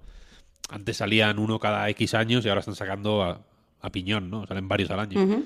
Supongo que, bueno, es inevitable que, que algún mojoncete o dos caigan.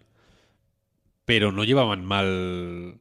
O sea, quiero decir, si, si. Si querías ser fan de Vampiro a través de los videojuegos, últimamente no iban mal, quiero decir, ¿no? Había buenas. Hay, ¿no? Se pueden jugar a, a los juegos de Vampiro todavía, pero hay buenas. eh, bueno, bu- buenas oportunidades para hacerlo, ¿no? Sí, a ver, a mí los de Draw Distance me gustan mucho. Son- son muy guay, Muchísimo. Pero el problema que tienen es que son hay, hay menos mm, roleo del que podría haber. Quiero decir, hay, hay roleo, aunque sea una visual novel. Quieras que no, si no juegas en la mentalidad del personaje principal, obtienes finales malos, aunque lo hagas todo bien. Simplemente porque no has actuado como actuaría.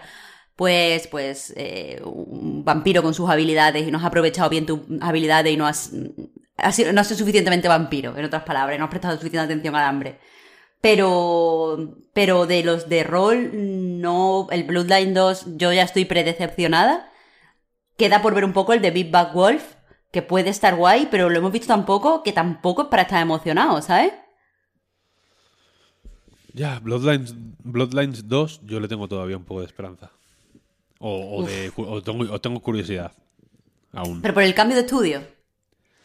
O por porque te gusta, eres positivo. Quiero, quiero tener eh, un poco de esperanzas, por lo menos, yo qué sé. Quiero, quiero tener abierta esa posibilidad de que sea de que sea guay al final.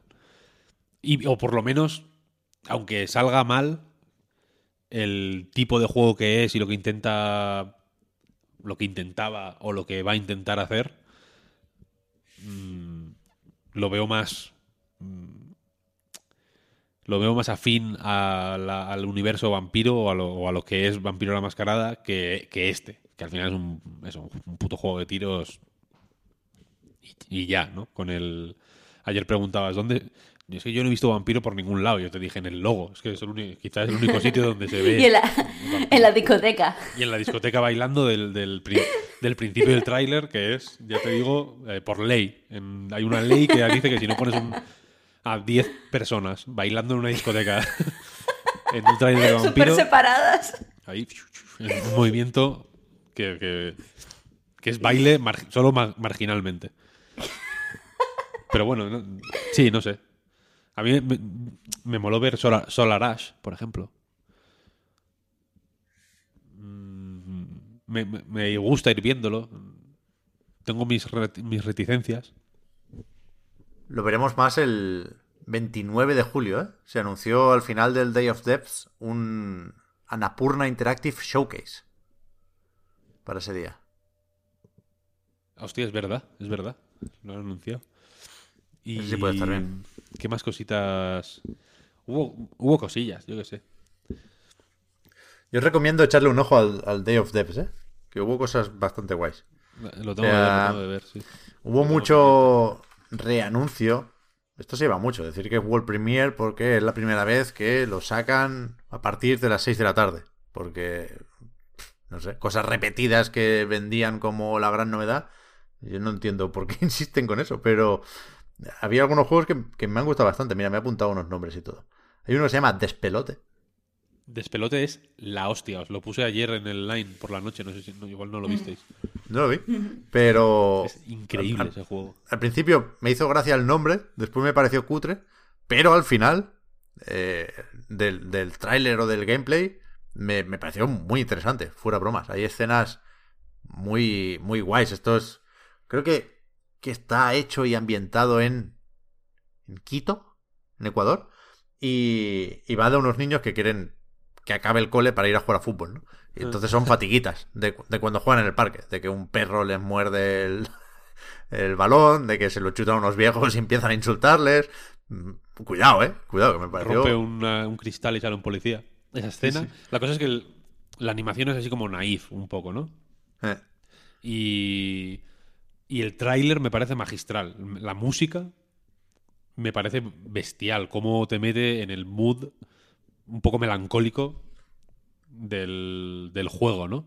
De... Un poco nostálgico, más bien, ¿no? De, de- de eso, de ser un niño y demás.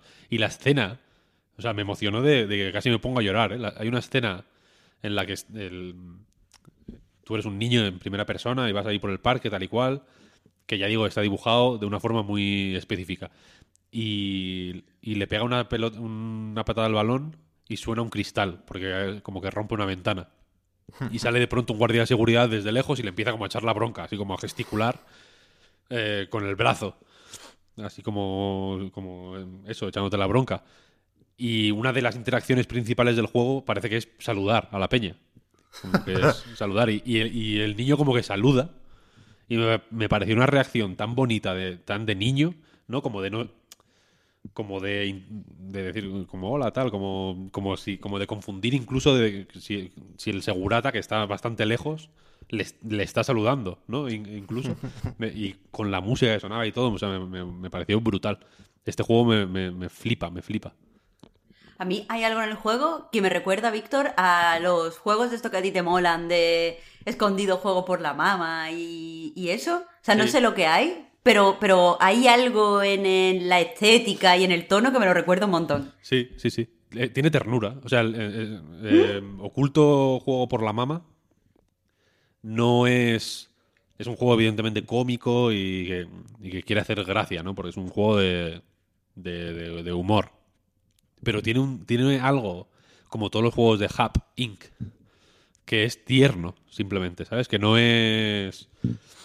Mm, que no está mal dibujado por las risas, que no que no es mm, que no, que no queda cutre, que queda tierno.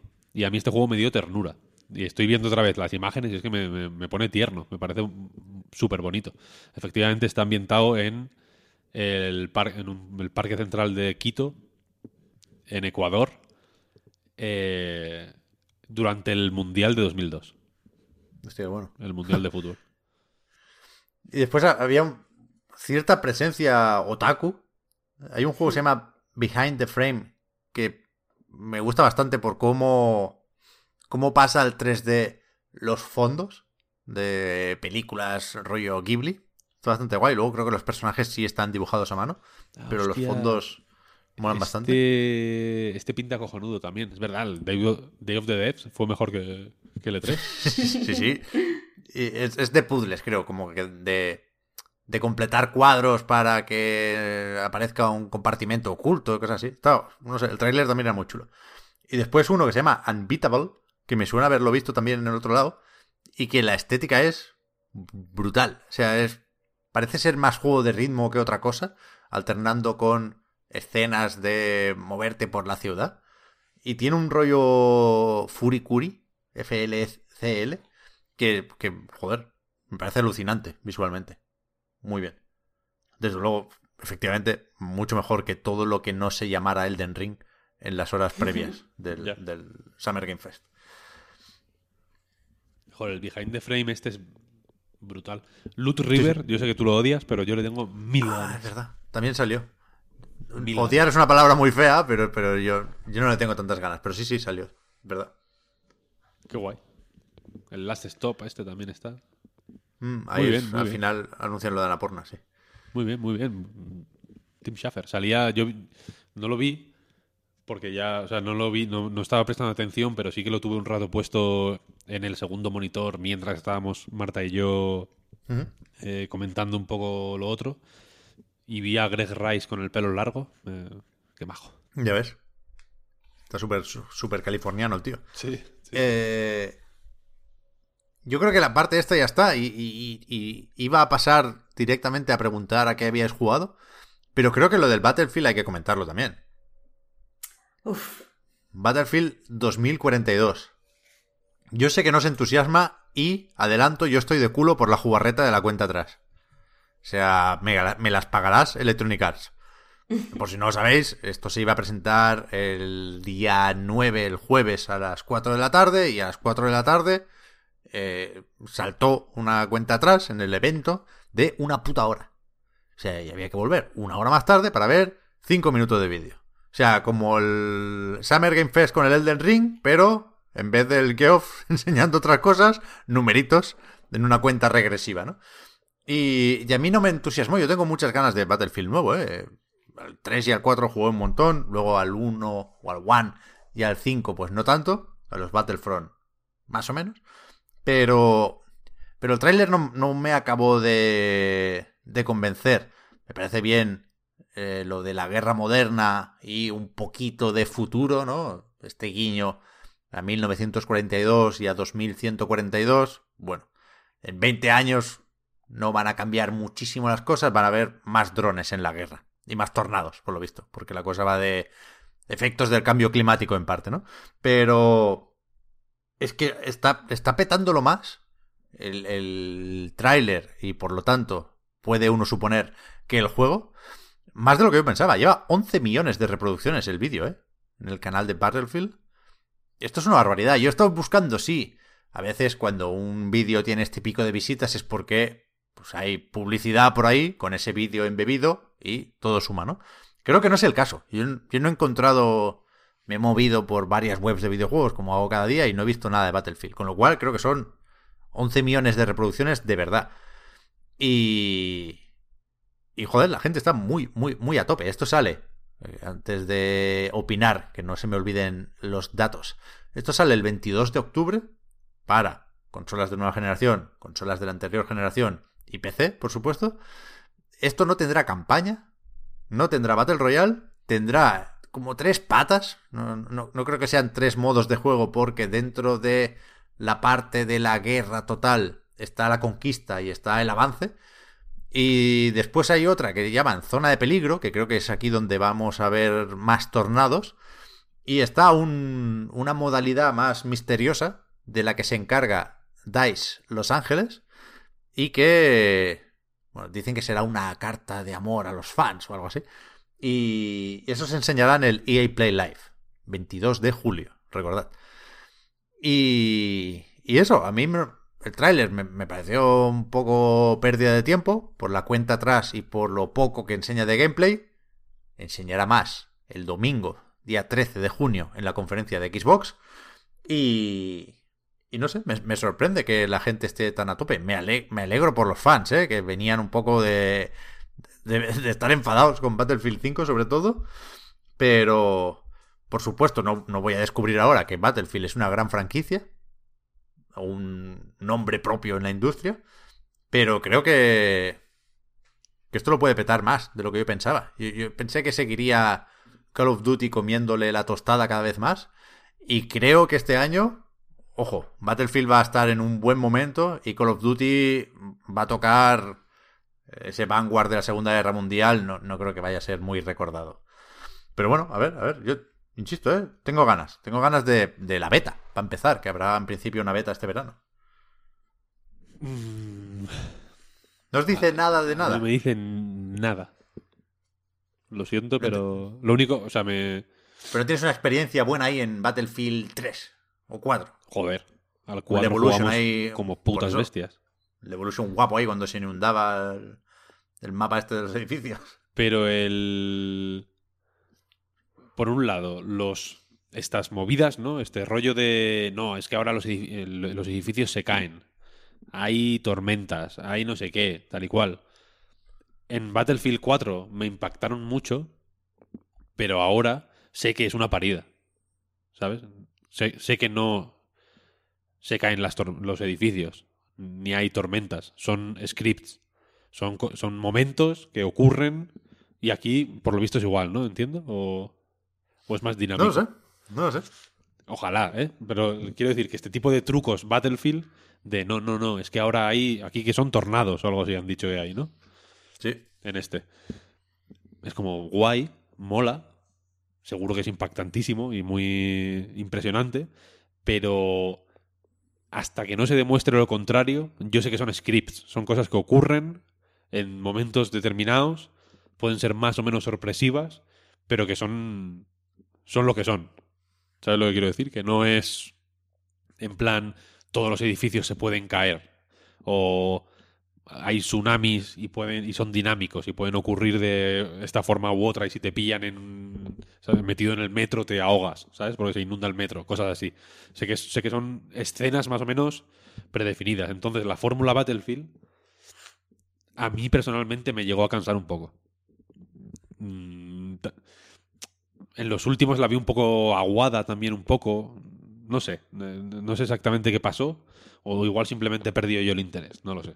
Pero me, me llamó menos la atención. Lo que me llama, lo que me despierta más interés de este Battlefield, aparte no me mola mucho la- el futuro próximo, sinceramente. En la ambientación no me, no me dicen. Prefiero presente, de hecho. Para irte 20 años para adelante, hazlo en el 2021 y ya está, ¿sabes? Entiendo que así se pueden permitir ciertas fantasías también, pero entiendo que esas fantasías lo que van a hacer es pervertir un poquito más lo que yo considero que me, o lo que a mí me gusta de Battlefield, ¿sabes? Eh, me interesa más el hecho de que de que no haya campaña, de que de que vayan a apostar tan fuerte por una cosa tan concreta a precio completo, con pase de batalla aparte, con micropagos fijo, porque mm, o sea, lo, lo veo una confianza inesperada. O a, a mí me ha sorprendido eso, ¿no? En plan, no, no, es un juego con dos huevos, siete mapas. Ahí van, bim, y el pase de batalla te lo compras aparte, si quieres. O sea, me parece bestia de, de- primeras. No, y, y- y tengo curiosidad por ver cómo funciona. Supongo Sí, que de, ponerlo Battle, o sea, de ponerlo Battle Royale, iba a decir, de ponerlo free to play o de hacer un eh, Battlefield o un Battlezone, ¿sabes? Estoy haciendo un juego de palabras con el Warzone. Sí, sí, sí. Eh, hay, siempre hay tiempo, ¿sabes? En los, los Battle Royale de, Ba- de Battlefield, como que siempre han ido un poco después, ¿no? Eh, pues bueno, de- quiero decir que hay tiempo. Y supongo que Electronic Arts lo tiene todo en mente y que, y que no están dando. No están dando un paso a sabiendas de que es en falso, ¿no? Supongo que tienen ciertas esperanzas o ciertas expectativas o han hecho o han echado cuentas o, lo, o como lo quieras decir. Pero me, me resultó sorprendente. Hmm, A ver, está. Lo de los siete mapas suena muy. A, a poca cosa, vaya. Pero cuidado con los mapas, ¿eh? Ayer leía que el más grande de esos siete es como el. El primer mapa, la isla, no recuerdo el nombre, algo con V. De, de PUBG. O sea, el modo quizás no es Battle Royale, pero la escala sí es de Battle Royale, ¿eh? Porque hay mapas, ya digo, de, de esas medidas y en nueva generación y PC 128 jugadores en esos mapas, pegando tiros, cuidado. Así que a ver qué tal. En Play 4 y One, 64 jugadores. ¿eh? A mí me da más miedo el tema de los especialistas, ¿eh? por cierto, porque eh, el puntito este de Hero Shooter me convence en pocos juegos. Y de hecho en la web oficial de Battlefield, si vas a los especialistas, que, que por lo visto no desaparecen del todo las clases, ¿eh? tendrán sus roles dentro del equipo y dentro del escuadrón, pero el, el primero que sale es uno con el gancho ya. Con lo cual, con lo cual a ver qué hacemos aquí con esto. Y efectivamente, o por supuesto, cada pase de temporada o de batalla meterá a sus especialistas también. Pero bueno, yo necesito un Battlefield, ¿eh? Si- o sea, el volver a los shooters multijugador en primera persona, para mí, ahora mismo pasa por Battlefield. Yo he vuelto al Apex, chaval. Uf, es verdad. ¿Qué dices, hombre? Estoy jugando bastante últimamente. No me gusta ¿Con mucho el mapa nuevo, pero. ¿eh? Con gusto, digo. Con gusto, con gusto, sí. Estaba Claro, mm, súper casual. O sea, llevaba un tiempo también con esta. con este picorcito. Un poco de. Quiero un shooter multijugador, ni que sea para echarle 20 minutos al día. O, o media hora un día que, que no sepa qué hacer. Y no sé qué. No sé qué está. Estaban mirando Twitter. Así un poco con la cabeza vacía y alguien puso un, un enlace a Twitch en plan, estoy jugando al Apex Legends y me metí a verlo un rato Y pensé, hostia, este juego está cojonudo, ¿eh? Este juego está de puta madre. y, me lo, y me lo bajé y he vuelto a jugar y la verdad es que estoy súper torpe, la verdad. Pero... Pero es que es la hostia. Y en, y en un mundo... Y, y esto fue uno o dos días antes de que, de que se anunciara el Battlefield, de hecho. Y precisamente por tener más o menos fresquito el Apex, que me parece un juego bastante contundente y bastante voluminoso, y, y con unos valores de producción muy tochos, quiero decir que es un juego que, que si me quisieran cobrar por él, no me parecería raro. Me resultó más eh, chocante eso, que no... Quizá porque quizá por falta de costumbre, ¿eh? pero que no, que, el, que no haya una campaña, por ejemplo, para como que le, me falta una justificación para comprarlo, simplemente. ¿Sabes? El, los, los cables de mi cerebro, por decirlo de alguna forma, ya están puestos de tal manera que si un juego, por ejemplo, no tiene campaña, no. Me siento como que me quieren atracar. Como que, ¿Qué dices? ¿Cómo, cómo, cómo voy a comprar esto, sabes? Sí, sí. Me, me, es jodido, pero pasa, ¿eh? a mí también me pasa, claro. O sea, pero que, que igual es culpa mía, pero yo entiendo que no es culpa mía, es culpa suya, ¿no? De Electronic Arts, precisamente, que, que, nos han. Y de, y de todas las compañías, quiero decir, ¿no? Que nos han acostumbrado a, a, un, a un, cierto estándar que es que los, los, los. juegos. Los shooters en primera persona que solo son multijugador son free to play. Todos, ¿no? El Warzone, el Apex, el Warframe, ¿no? Hay como una serie de juegos muy tochos ya, que no son... El, no, sé, no, se puede ya, digamos, eh, hacer la equivalencia free to play igual cutre. O de. O de. O, de con menores valores de producción o, menor presupuesto, o como lo quieras decir. Y ahora, este. Esta, esta revelación de que se puede, efectivamente, es legal vender un juego solo multijugador por 80 pepinos o más, o por la edición más tocha creo que son 120 euros. Sí, algo así. Ah, sí, sí. Acojonante. Eh, me, me, resulta chocante, ¿sabes? No, no. No digo que no me vaya a recuperar nunca del impacto, pero me. Es como, hostia. Vaya huevos. Sí, sí, sí. Bueno, a ver, que es, que es tarde y hay que hacer muchos podcasts estos días, ¿eh? Luego os contamos, porque hay está más o menos definido ya eh, lo que vamos a hacer durante el E3. Esto no es E3, ¿eh? Que nadie se equivoque. ¿A qué habéis jugado esta semana? Pues yo he estado todo el tiempo con el Chicory. Uf. Uh, que era la, trajo, la, caja misteriosa que tenía. Se lo trajo el Yoshida, ¿eh? A, sí, sí, sí, al Summer Game Fest. Pobre Shuhei. Para lo que ha quedado, ¿eh? O sea, a tope con el Chicory, pero vaya intervención del Yoshida, macho. Ya, ya fue una, una de las partes bajas. Pero bueno, supongo que es mejor empezar en este caso con, con el Ratchet, ¿no, Pep? Pues sí, eso es lo que he jugado yo estos días, sí. Llevo ya un tiempecito con él. Era mi juego misterioso de la semana pasada, sí. Yo esta semana bueno, he estado jugando alguna cosilla, nada muy. Eh, nada muy grande. Aquí, evidentemente, tienes tú el placer de, de, de, llevar hoy la bandera principal. Estado jugando el Ninja Gaiden Master Collection. Mi review rápida es. Si tienes muchas ganas, guay, pero es un remaster súper vago y un poco un poco irrelevante. Vaya, no le hace mm. ningún favor particular a Ninja Gaiden. Así que te dejo a ti si quieres. Que eres el que tiene lo, lo, lo grande. Pues a ver, Ratchet Clank, una dimensión aparte, o Rift Apart, si os gusta más el nombre en inglés, como es mi caso. No. Yo no, no sé muchísimo de la franquicia. Es decir, tengo fresco el de PlayStation 4, que regalaron hace no mucho, que actualizaron con los 60 frames y, y, le pegué un repaso antes de. antes y después, de hecho, hablaré de esto. De jugar al nuevo de PlayStation 5. Pero antes de esto, yo, yo había probado la mayoría de juegos de Ratchet Clank, ¿eh? Desde PlayStation 3, desde el Tools of Distraction, creo que todos. Los de portátil, igual me salte alguno. Pero quiero decir, y esto, esto es lo que empezaba diciendo en el análisis.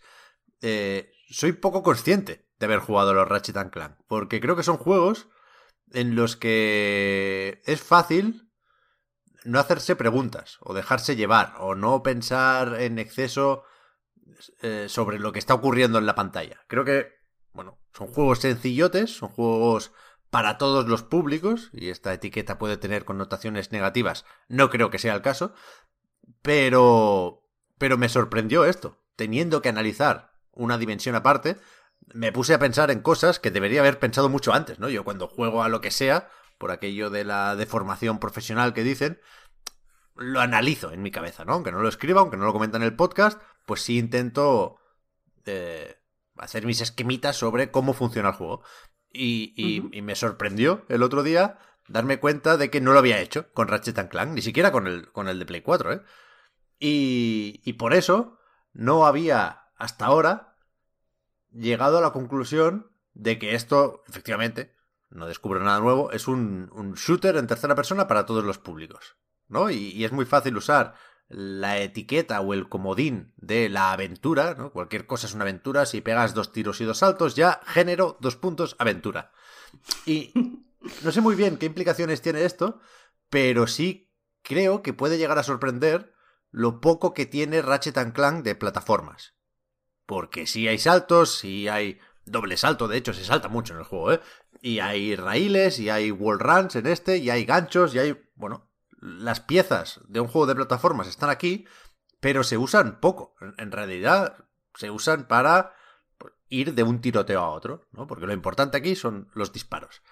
No digo que sea ni mejor ni peor, es una reflexión que no había hecho hasta ahora y que creo que es necesaria para entender qué tipo de juego es Ratchet Clank. O sea, desde luego los disparos le ganan a los saltos.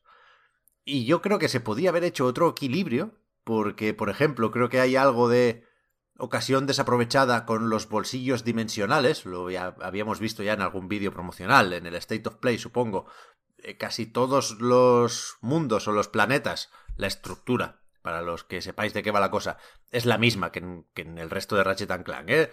El desarrollo de la aventura es lineal, aunque tú puedes seleccionar rumbo, eh, puedes optar por ir primero a un planeta u otro en un par o tres de ocasiones durante todo el juego, pero pero bueno, te guía la historia, te va llevando de un planeta a otro y, cada uno es... No, no me atrevo a decir que un pequeño mundo abierto, aunque los hay moderadamente grandes, pero sí que en, en, cada localización hay una misión principal y a veces alguna secundaria por ahí.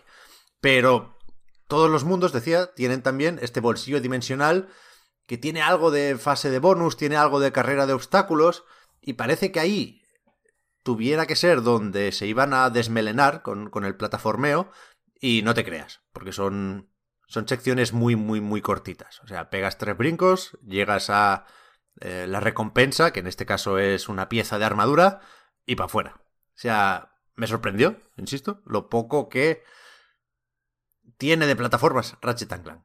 En cualquier caso, creo que es fácil entender esto porque lo que el juego hace y lo que el juego quiere es sacar partido a sus armas. O sea, insisto, ¿eh? esto es muy básico. Ratchet Clank para principiantes, pero lo digo en voz alta porque es el proceso que he tenido que hacer para definir el tipo de juego que es, ¿no? Y a eso voy. Es un juego moderadamente único. Parece que todos los juegos con mascotas tengan que ser similares. Y creo que esta mascota tiene peculiaridades. Y, y, es curioso que se centre tanto, tanto, tantísimo en las armas. No me parece mal, porque ya lo hemos comentado mil veces, a Insomniac se le da muy bien esto y se potencia en PlayStation 5 mínimo desde dos flancos. El de los gráficos, por supuesto, o sea, no voy a dejarlo esta vez para el final. El apartado técnico de Ratchet Clank, una dimensión aparte, es, es un escándalo, vaya. Lo más next gen que hemos visto hasta ahora seguramente. Además, sí, a mí me ha servido para estrenar la tele 4K, con lo cual estaba flotando mientras jugaba. Jugué, luego hablo de esto también, estoy abriendo ya muchos melones. Jugué en modo fidelidad, porque es el único, o quality mode, ¿no? El de los 4K, 30 frames con ray tracing, porque era el único disponible cuando, cuando mandaron el código y cuando lo pudimos jugar antes del lanzamiento. Eh, el pasado fin de semana, cuando ya había terminado el juego, metieron el parche Day One con los modos de rendimiento, que también los probé, pero había jugado sobre todo al, al de los 30 frames, ¿eh? Y, y es un espectáculo. Gráficamente, sé que lo ha dicho todo el mundo. Yo creo que logré morderme la lengua, pero es eso. Tuve que hacer un esfuerzo muy grande para no sumarme a los que hablaban de la película de Pixar interactiva.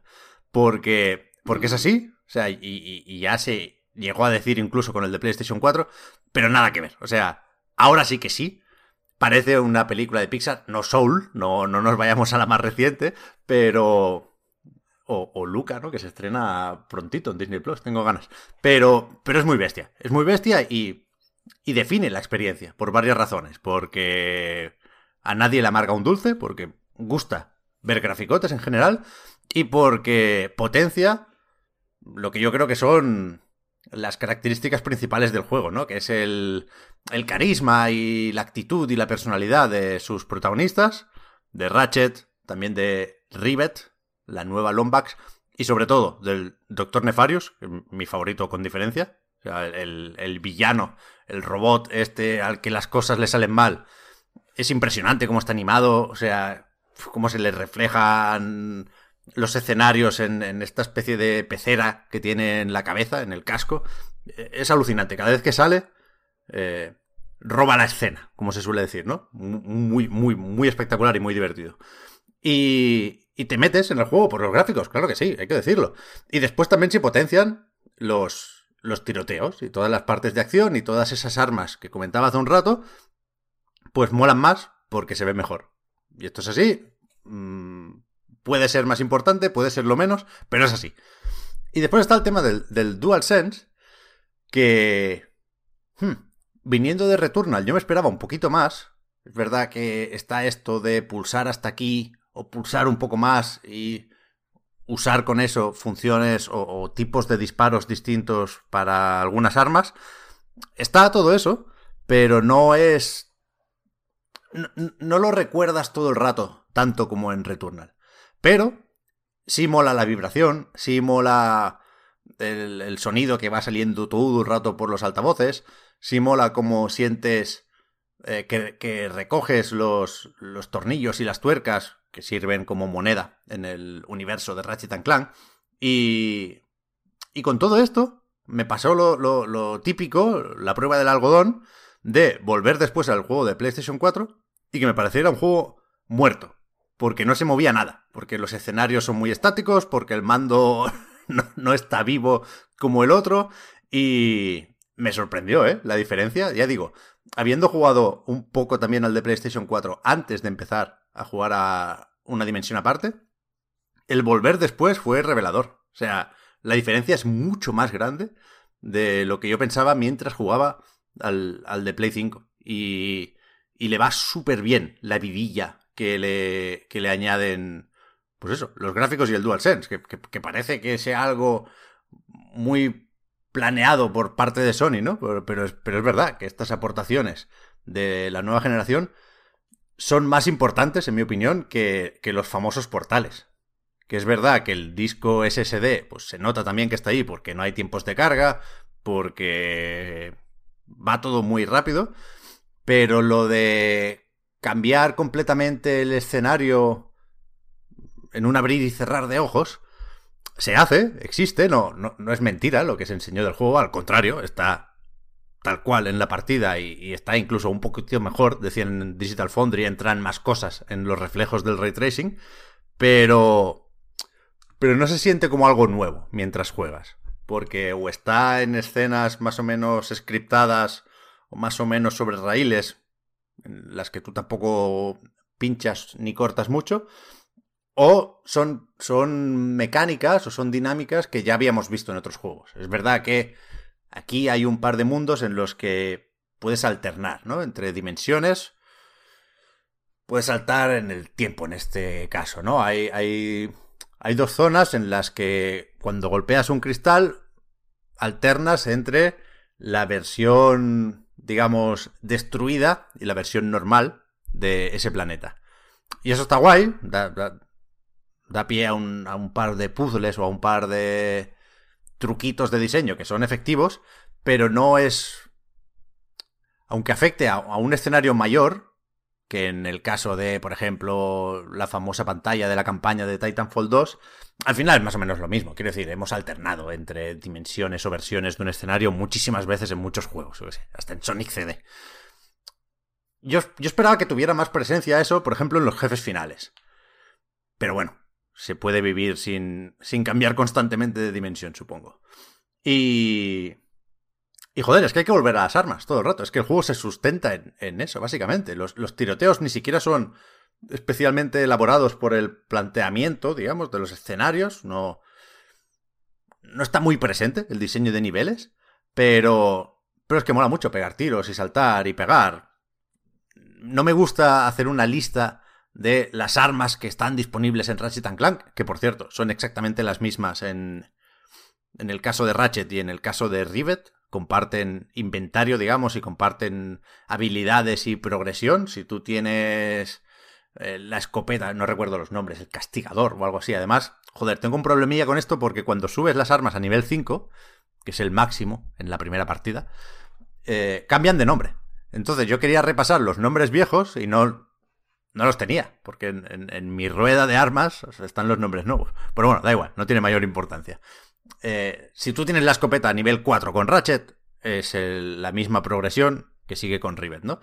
Esto creo que ayuda poco a diferenciar a los dos personajes. Alguien me decía en los comentarios del análisis, has dicho poco sobre la personalidad de Rivet. Eh, es que tiene que ser completamente intercambiable con Ratchet, y por eso tampoco tiene una personalidad muy, muy, muy definida.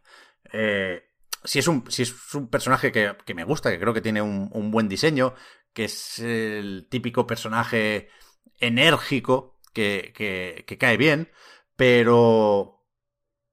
Pero su arco argumental, en realidad, no va mucho más allá de. Tienes que aprender a confiar en los demás, ¿no? El típico personaje que tuvo una experiencia traumática y desde entonces prefiere trabajar sola. Hasta que conoce a Ratchet y Clank y, más gente, ¿no? Y, de eso va su, su evolución. No me parece mal, pero es que se, apuntan temas y problemas más interesantes, tanto de Rivet como de Ratchet también, que está con eso de que no sabe si quiere conocer al resto de Lombax porque no sabe si va a estar a la altura. Y, y se trata poco eso. Al final, el argumento solo quiere reconstruir el dimensionador, es decir, lo de las grietas es porque hay un arma, bueno, un arma, una herramienta, el dimensionador este que fabrica Clank, que roba al Doctor Nefarius y se rompe y hay que reconstruirlo. Va de eso y, poco más. O sea, se usa la excusa de las dimensiones para presentar a versiones alternativas de varios personajes de la saga, pero aportan poco esos personajes y ya digo, la trama es solo la excusa para visitar varios planetas y colar unos cuantos jefes finales y hasta la próxima, ¿eh? Pero, pero no está mal tampoco. O sea, a mí me pasa que me hace poca gracia Ratchet Clank, me hace poca gracia Insomniac en general, ya me pasó con Sunset Overdrive que tiene muchas ganas de contar chistes y no todos son lo bastante buenos, pero vaya, sí son medio buenos, sí desde luego son aceptables o, o se dejan, se dejan escuchar. Y, joder, me estoy perdiendo mucho hoy. Porque no, o sea, no, no me centro en lo de las armas, que es lo importante. Decía lo de los niveles, lo de la escopeta, y decía también, perdón, que no me gusta hacer una lista de las armas que hay en el juego, pues que creo que es la forma más auténtica de explicar Ratchet Clank. Aquí empiezo a atar cabos, ¿eh? Por eso decía lo de la sencillez, por eso decía lo de que los saltos no importan.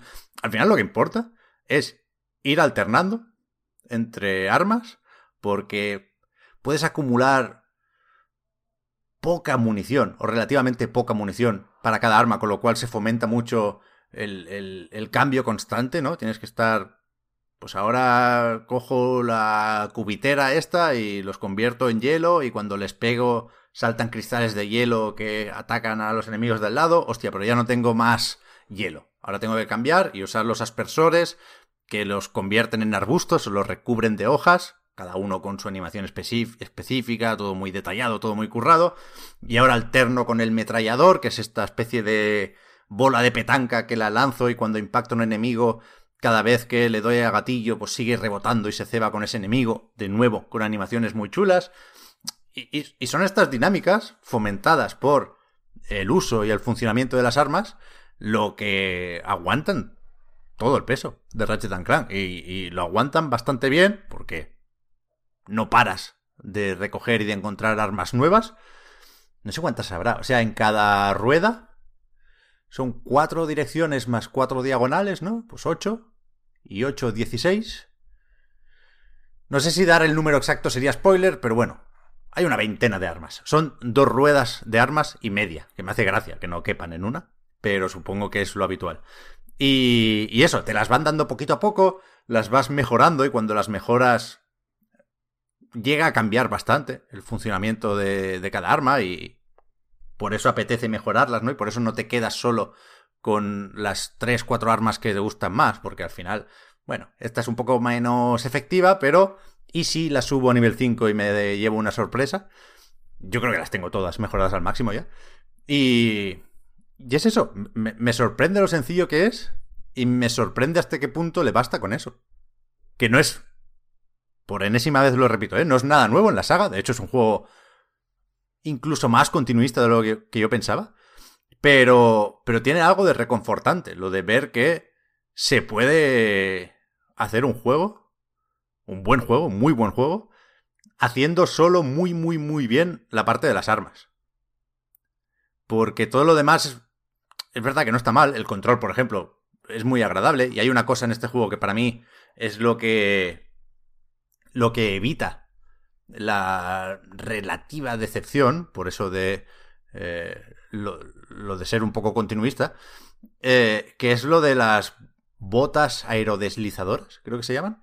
Cerca de la mitad del juego encuentras unos patines voladores, básicamente, que no, no te sirven para flotar a lo puto loco, pero sí sirven para desplazarte más rápido, para que tenga un poco más de gracia el girar y el derrapar y el aprovechar las rampas para hacer saltos.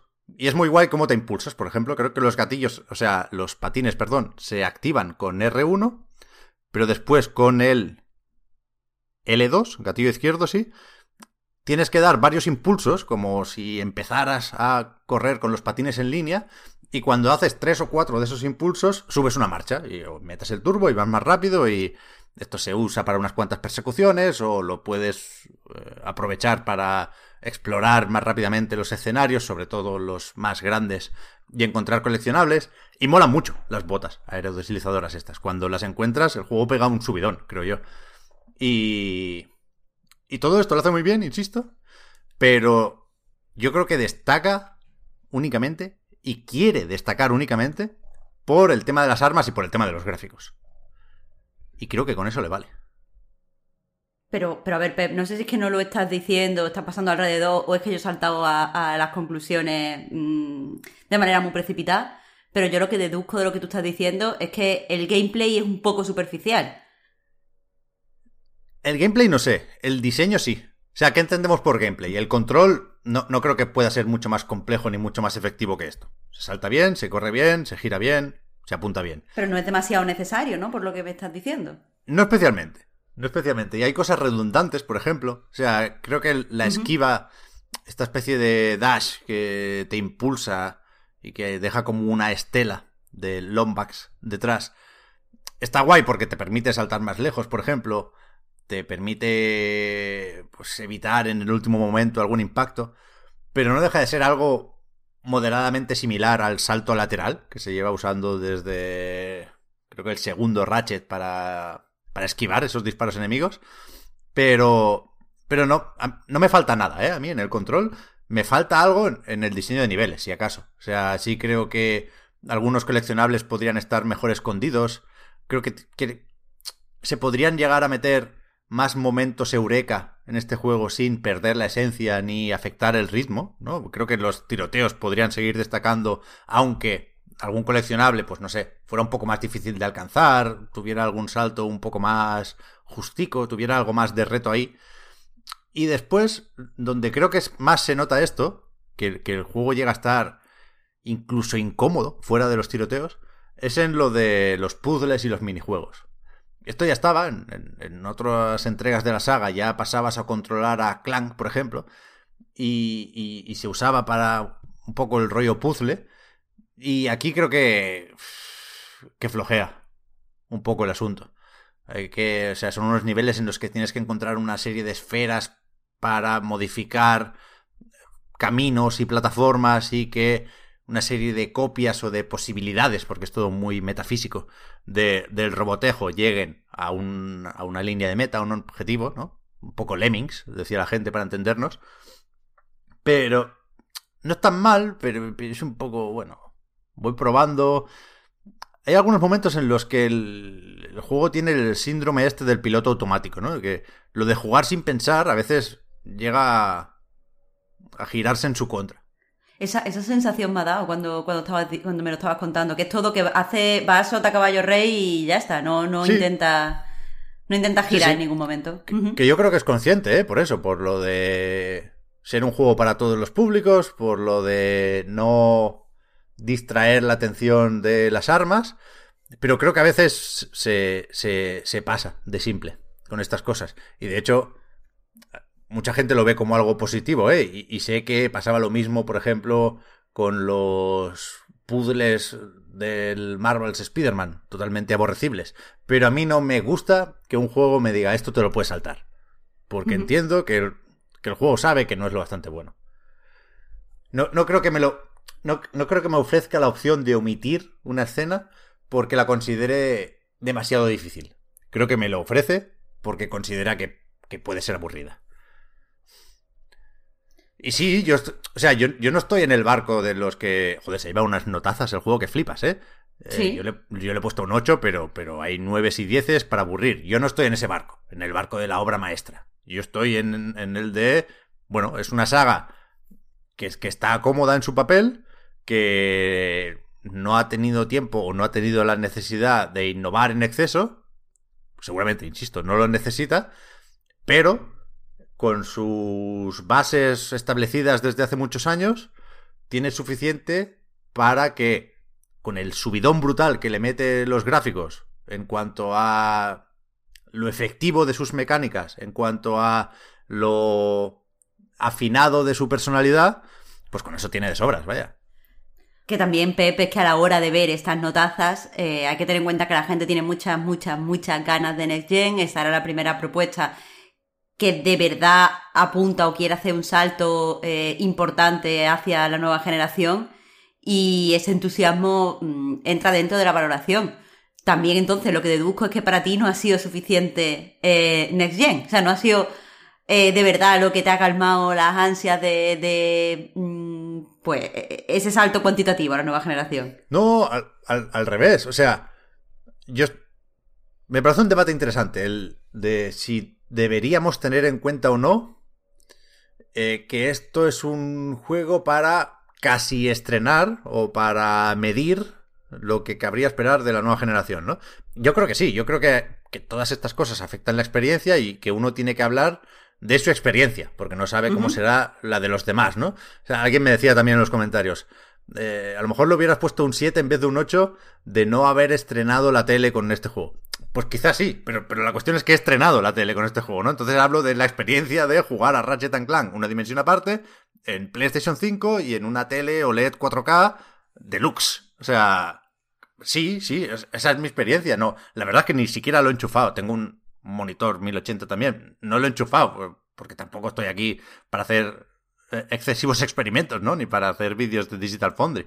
Pero yo creo que uno tiene que hablar de su experiencia y, a lo mejor jugar a este juego dentro de tres años no es lo mismo que jugarlo ahora. Pero vaya, yo creo que jugado ahora sí añade ilusión a la nueva generación. Si no por la posible revolución jugable de eliminar los ascensores y los pasillos y el movernos de un sitio a otro eh, al instante para implementar diseños revolucionarios, eso no está. Pero, pero otras muchas cosas sí. Ya digo, a mí me, me, me falta un poco de evolución, pero como me falta un poco de evolución en tantos otros juegos o sagas que, que apuestan por el continuismo. Pero al mismo tiempo creo que es fácil ver por qué apuesta por el continuismo Ratchet Clank. Bueno, y también que apueste por el continuismo está muy bien para los fans de la saga que van a tener exactamente lo que buscan. Quiero Sí. decir que, que también es que tú lo estás viendo, como tú has dicho, desde tu perspectiva de que no eres especial fanático. Hmm, Es que, ¿qué es eso? Que hay muchos fans, faltaría más, ¿eh? De, de- de los juegos de Play 2. Pero yo creo que es, que es una propuesta que en gran medida vive el momento. Quiero decir, el Ratchet and Clank de Play 4 se recibió súper bien en su momento. Quizá no tanto como este, yo creo que este es mejor, ¿eh? Pero súper bien. Y ya digo, jugándolo ahora, a mí se me ha quedado viejo de golpe.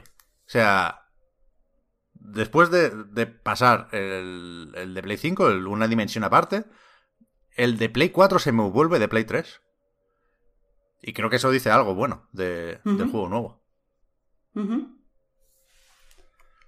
Así que estoy contento. No eufórico, pero sí contento. Me lo he pasado bien. De hecho, ¿qué coño? Me saqué el platino ayer, Marta. Joder, eso, eso dice muchísimo. Eso dice muchísimo. De hecho, Es muy Pep, fácil, cuando. En 18 horas me lo, me lo he sacado, el platino. Que también, Pep, cuando has empezado a hacer eh, el análisis y has dicho que no tenías, no estabas analizando el juego en tu cabeza, a diferencia de lo que sueles hacer, a, a mí eso siempre me da buenas vibraciones, porque es que te has conseguido meter en el juego y de- quedarte en la simple diversión. Que sí, Sí. que después es más difícil eh, sacar algo interesante porque eso es un juego que, que te ha dejado la cabeza vacía. Pero como, como eh, sensación, a mí siempre me parece agradable. Sí, sí. Y lo de los modos, por cierto, esto no sé si puede traer más cola de lo que pensábamos, porque es verdad que para la gente indecisa como yo, no, no no hay una opción perfecta, claro. O sea, tienes que renunciar a algo en, en todos los casos y por eso no me arrepiento e incluso agradezco lo de que no, no tuviera la opción de escoger entre las tres configuraciones que hay en el juego final cuando, cuando eché mi primera partida.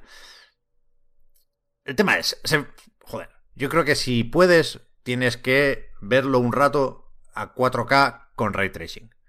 Porque tanto la definición como el trazado de rayos aportan bastante a la imagen de este juego. O sea, los materiales están detalladísimos, el pelaje es espectacular, se notan las 4K ahí, vaya.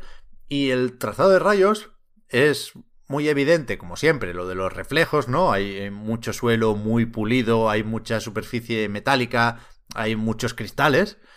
Y, ahí se nota, pero también afecta de alguna forma a la iluminación global, supongo, porque cuando quitas el ray tracing al juego le falta algo. A la imagen le falta algo, no... E- e- Ese... Eso, eso de estar tan vivo que decía antes se pierde un poco sin el ray tracing. La verdad, no siento no poder apuntar o señalar mejor, pero cuando saltas de un modo a otro lo notas. ¿Qué pasa? Que hay un modo que parece el mágico, que es el del rendimiento ray tracing, ¿no? Que es el que añadieron, por ejemplo, en Miles Morales, que no estaba de inicio, y lo metieron después, y para la gente que juega a 1080, es lo mejor de los dos mundos, porque aquí sacrificas resolución, pero mantienes el trazado de rayos y te mueves a 60 frames. ¿Vale? A 4K no funciona tan bien. Porque a 4K en este juego se notan bastante los artefactos del escalado. Porque el pelaje notas que tripea un poco, porque hay mucho humo, mucha explosión y mucho efecto. Uf, no he hablado de las físicas. Dentro de los gráficos me sorprenden un montón las físicas. Se mueve todo que da puto gusto. O sea, hay varias armas, de hecho, que dejan caer al suelo casquillos, o el, o el equivalente marciano a, a, un casquillo, y van rebotando como la típica escena de las películas a cámara lenta con todas las balas de la ametralladora Gatling cayendo en el suelo. Pues igual, y es bastante espectacular. Eso. Bueno, una, total. Una, una mm, preguntita, Pep. Sí. Yo me acuerdo de un vídeo en el que había unos robots voladores. Creo el primero en el que salía Rivet como con gameplay. ¿Ah? Que los robots explotaban y como que, que, que caían eso, cachos Ah, de sí. robots y que rebotaban y que el humo era como Sí, sí. en tiempo real, quiero decir. O sea, como que. ¿e-, ¿Eso en el juego es así? ¿Me refiero?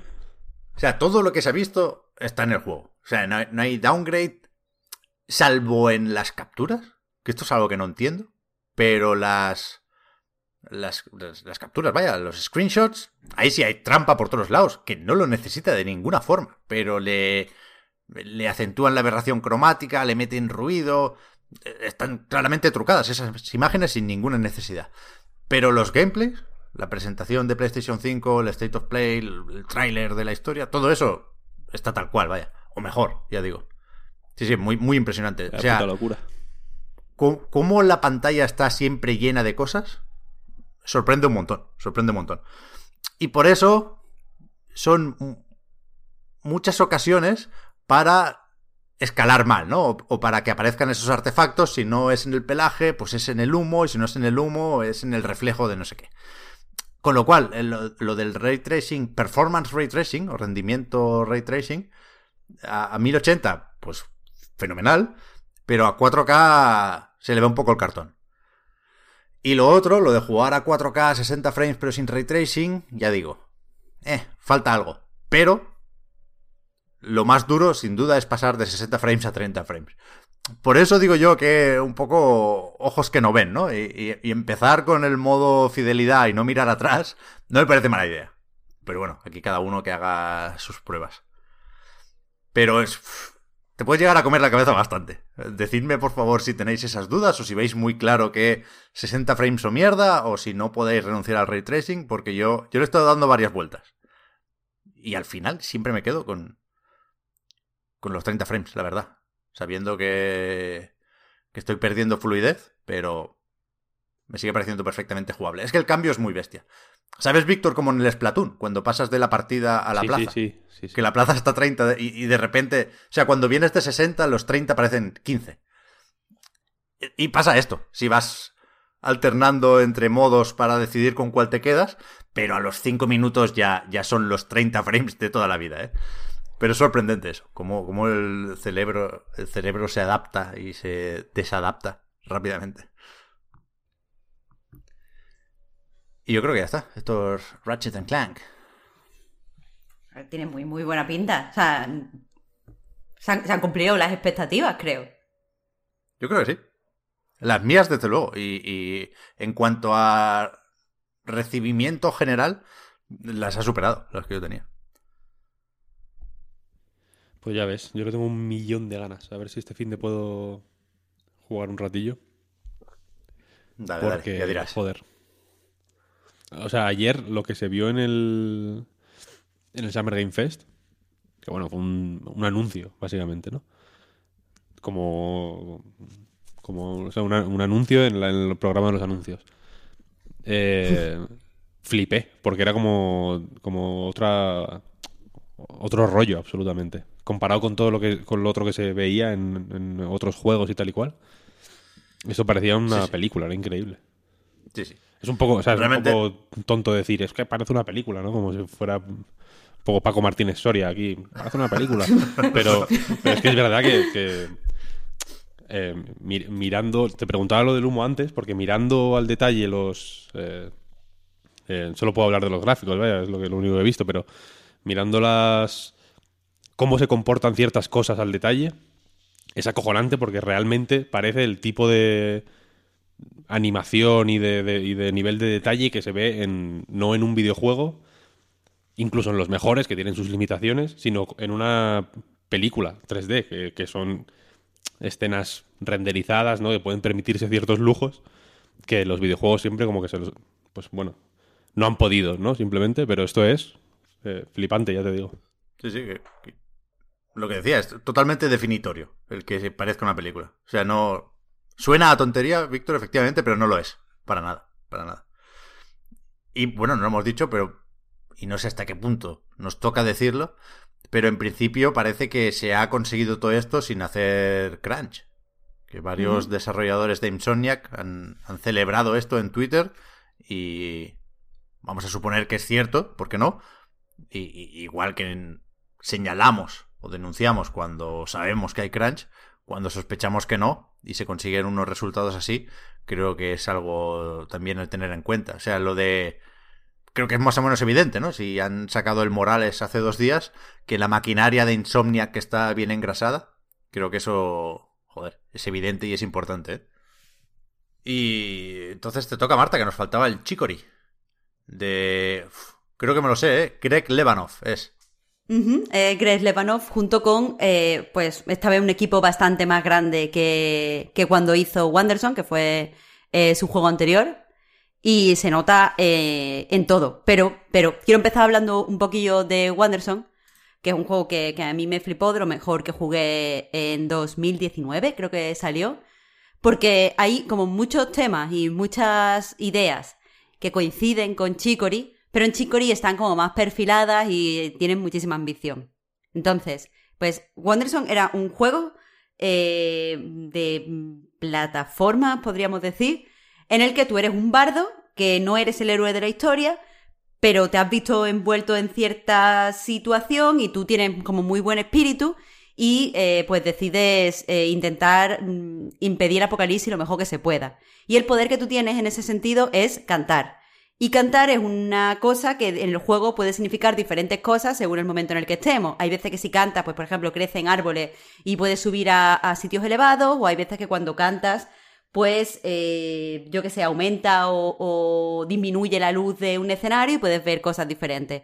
Es, eh, esa es toda la dinámica del juego. Y es un juego, a ver, feote, pero con, con, muy buena idea, mucha sensibilidad, en el sentido de que apuesta a... O sea, es un juego que quiere hablar sobre la gente que eh, pues no es el, lo principal en una historia, pero que aún está ahí y a su forma de...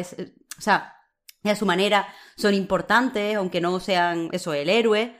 Eh, quiere, quiere también dar espacio al jugador para que se divierta de una forma como muy sincera y muy honesta y con algo de creatividad. Hay un montón de, de acciones en Wanderson que no van a ninguna parte. Puedes bailar, por ejemplo.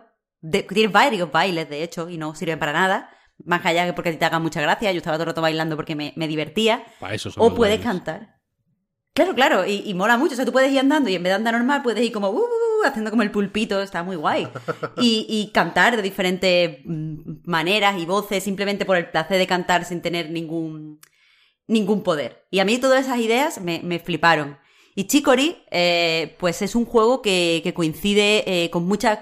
O sea, tiene to todos estos ingredientes, pero eh, intenta además tratar otro tipo de temas. O sea, Chicory es eh, la historia principal es ahí eh, es en un mundo donde eh, pues tiene que haber una especie de elegido que tiene un pincel mágico con el que da color al mundo. La elegida en este caso es, es Chicory, que es una especie de conejita. Lo que pasa es que Chicory pues, mmm, tiene una depresión, básicamente, eso, eso en los 15 primeros minutos se dice, aunque no se haya dicho en el tráiler, y ha dejado abandonado su pincel y no, el mundo ha perdido su color. Entonces, eh, la persona, el, perrete o la perrete que, que limpia en la casa de Chicory, se hace con el pincel, porque total está ahí tirado, intenta lo mejor que puede, con sus mejores intenciones, mm, darle color al mundo. Como vemos, es eso, un punto de partida muy, muy, muy similar al de Wanderson, metiendo además esto de la depresión que se lleva bastante bien. Eh, sobre el principio del juego, una de las cosas que me ha gustado, y que es una absoluta chorrada, pero a mí ya me, me eh, transmitió cierta ternura, es que para hacer personaje, que el personaje conecte con el jugador, hay como, o sea, normalmente en otros juegos hay varias estrategias. Puedes hacer que el jugador personalice al personaje, puedes hacer que elija el nombre o el género o los pronombres, puedes hacer muchas cosas como para potenciar esa identificación. Pero aquí empieza el juego con una pantalla en negro y te dice, ¿cuál es tu comida favorita? Entonces tú escribes, yo qué sé, en mi caso, salmorejo. Y eh, el, tu personaje se llama así. Y es una cosa muy simpática que, que, el personaje eres tú y te representa y te identifica, no solo porque lo controlas, sino porque además se llama como tu comida favorita. Entonces en mi caso era un perrete llamado salmorejo. Eh, el juego eh, tiene mucho de, de celdas clásicos, en el sentido de que tienes eh, una parte del escenario delimitada eh, porque no puedes avanzar, no tienes todavía el, el poder o la habilidad con la que puedes avanzar y la tienes que explorar en bastante profundidad. Es verdad que los jefes finales de cada una de las zonas pues son muy sencillotes, el juego evita una y otra vez que, que mueras, te da muchas oportunidades en realidad, aunque se puede, se puede jugar bien, pero también puedes jugar mal y avanzar, que, creo que eso es lo bueno. Ni te, premia por jugar bien, ni te, penaliza por jugar mal, simplemente te anima a que juegues. Pero la parte de exploración está bastante bien, y, y tal y como pasaba en Wanderson, son muy ingeniosas. Eh, al principio, evidentemente, tu único poder es eh, pintar. Eh, puedes puedes pintar con... Cada, cada, zona va cambiando de colores, creo que tienes cuatro colores, y varios grosores. Tienes tres grosores de pincel. yo utilizaba al principio, por ejemplo, el pintar para marcar los caminos que ya había tomado y así poder explorarlo todo. Y que me pareció muy, muy simpático poder hacer eso. Pero en ese sentido el juego te da total libertad para usar tu habilidad de pintar como quieras, al igual que Wanderson te daba libertad para poder usar la habilidad de bailar como tú quisieras. Entonces, si tú te quieres detener en las zonas, en ciertas zonas, y pintar con mucho cuidado y dejar una zona un aspecto bonito, puedes hacerlo. Pero si quieres poner un pincel gigante azul y llenar toda la pantalla de azul y después quitar lo que quieras, una o dos zonas que quieras para que queden en blanco, puedes hacerlo también. El juego no, no quiere coartarte en ese sentido, quiere que lo pases bien con la pintura, no que pintes bien, que es algo que eh, lo veo muy coherente con, todas las ideas que Greg Lobanov eh, introduce en sus juegos. Eh, eh, como pasa también en Wonderson, conforme vas avanzando, tu pincel puede usarse mm, para cosas muy diferentes. Por ejemplo, la primera habilidad que, eh, pues pilla, voy a decir solo esa, aunque hay otras bastante más ingeniosas, pero la primera que pillas es pues la habilidad de hacer pintura fluorescente. Entonces, antes no podías entrar en las cuevas porque no veías, pero cuando ya puedes hacer pintura fluorescente, pues ya puedes explorar las cuevas y cada una de las eh, pinturas que tienes, por ejemplo, cuando pintas normal, si tú pintas una zona de azul y después encima ese azul pintas de, rosa, por ejemplo, eh, el rosa va por encima del azul. Pero cuando es fluorescente, las, las eh, pinturas son acuareladas, entonces se pueden mezclar y quedan muy bonitos. Hay muchísimas ideas así, muchísimas ideas así. Entonces, aunque todo el tiempo tienes la misma habilidad, que es pintar, pintar se va reciclando una y otra vez y te va eh, mostrando cada vez más eh, su potencial expresivo. Por eso lo que, lo que mucha gente ha dicho a la hora de hablar del de, juego es que no es tanto un juego como una herramienta de, para mm, ser creativo. Y, lo entiendo. O sea, yo, sigo pensando que es un juego como era Wanderson, pero lo entiendo porque el juego te da mucha. Te, te, anima mucho a que hagas lo que quieras con los fondos, a que hagas lo que quieras con los pinceles y a que hagas lo que quieras eh, con, todas las herramientas. Y además te pone súper fácil hacer GIF, por ejemplo, se pueden hacer desde el propio menú. Eh, y puedes enseñar, te anima a enseñarle a todo el mundo, no, no desde el punto de vista del marketing de pon el hashtag chicori no sé qué y compártelo en no sé cuánto, sino, eh, sino que te, te anima sin ser explícito a que tú hagas tus GIF de algo que te ha quedado bonito, que tú estás orgulloso y lo compartas. Y esa filosofía de dentro del juego a mí me, me motiva y me, me, parece muy coherente con toda la historia que está contando. Que es una historia bastante más ambiciosa que Wanderson, que sé que a mucha gente no le gustó Wanderson porque al fin y al cabo eh, era un poco el gimmick de, sí, no soy el héroe, no tengo aquí nada que hacer, pero, pero bueno, voy para allá. Pues aquí sí hay más, eh, sí, se, sí se explora mucho más esa idea y eh, todos los defectos que la gente podía verle a Wanderson, como que era un juego extremadamente feo, eh, que era un juego que la música a lo mejor no era de 10 y tal, aquí está mucho más trabajado.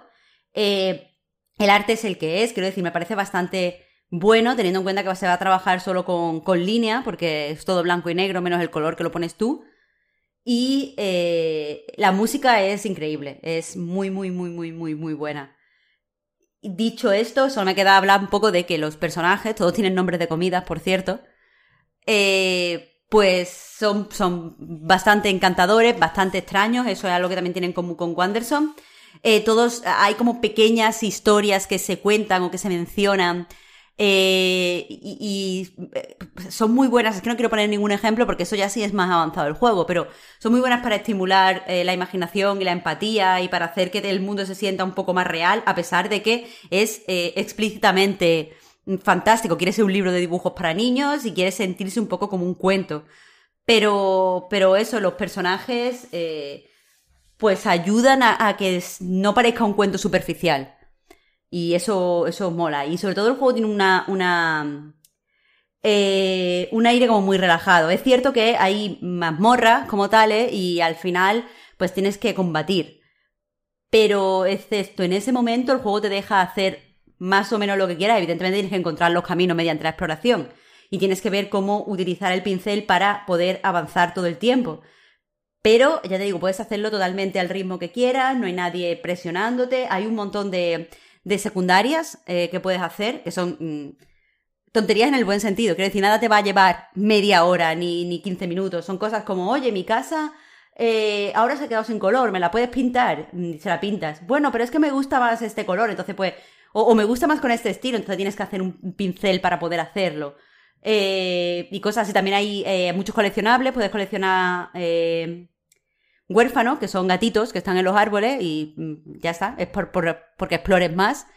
Eh, y hay muchísimas piezas de ropa y algunas las puedes diseñar. Y, y queda bastante pintón. Normalmente cuando hay juegos que te dejan diseñar tu propia ropa, la ropa queda súper mal comparada con las que han hecho los, los diseñadores del propio estudio. Pero aquí está todo hecho para que sea como muy coherente visualmente y es muy satisfactorio.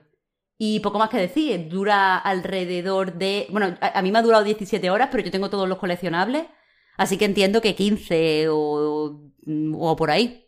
Y em, eso, muy, muy satisfactorio. Es eh, realmente un wholesome game en el sentido eh, eh, que yo creo que debería serlo. Es decir, habla de cierto tema importante con lo de la depresión de la propia Chicory, que no, no es algo que se mencione y se quede ahí, es relativamente importante en la, en la última eh, parte del juego, en el último tercio del juego. Habla de, ciertas cosas, hace por ejemplo una crítica bastante, bastante ácida, aunque, pase aunque parezca que no, si no te, te paras a leer los diálogos, a las escuelas de arte, donde tienes que, por ejemplo, repetir las cosas y tal, porque la hermana de, en mi caso, Salmorejo, está en una escuela de arte. Y, eso, se, se habla de cosas, pero el juego te da la suficiente libertad para que tú descubras esas cosas a tu, a tu estilo. Y, no sé, me parece que, aunque es muy continuista con la, con la obra de Greg Lobanov, sí que se ve un salto en ambición, que era lo que yo quería ver aquí en Chicory. Porque entiendo que esas son las cosas que a ti te obsesionan, esas son las cosas que a ti te gustan, eh, pues ¿para qué vas a hacer otras cosas? ¿Para qué vas a hacer falso? ¿Sabes? Pues Probablemente porque ahora tienes más dinero y más posibilidades. A mí, eh, en conclusión, me ha gustado muchísimo.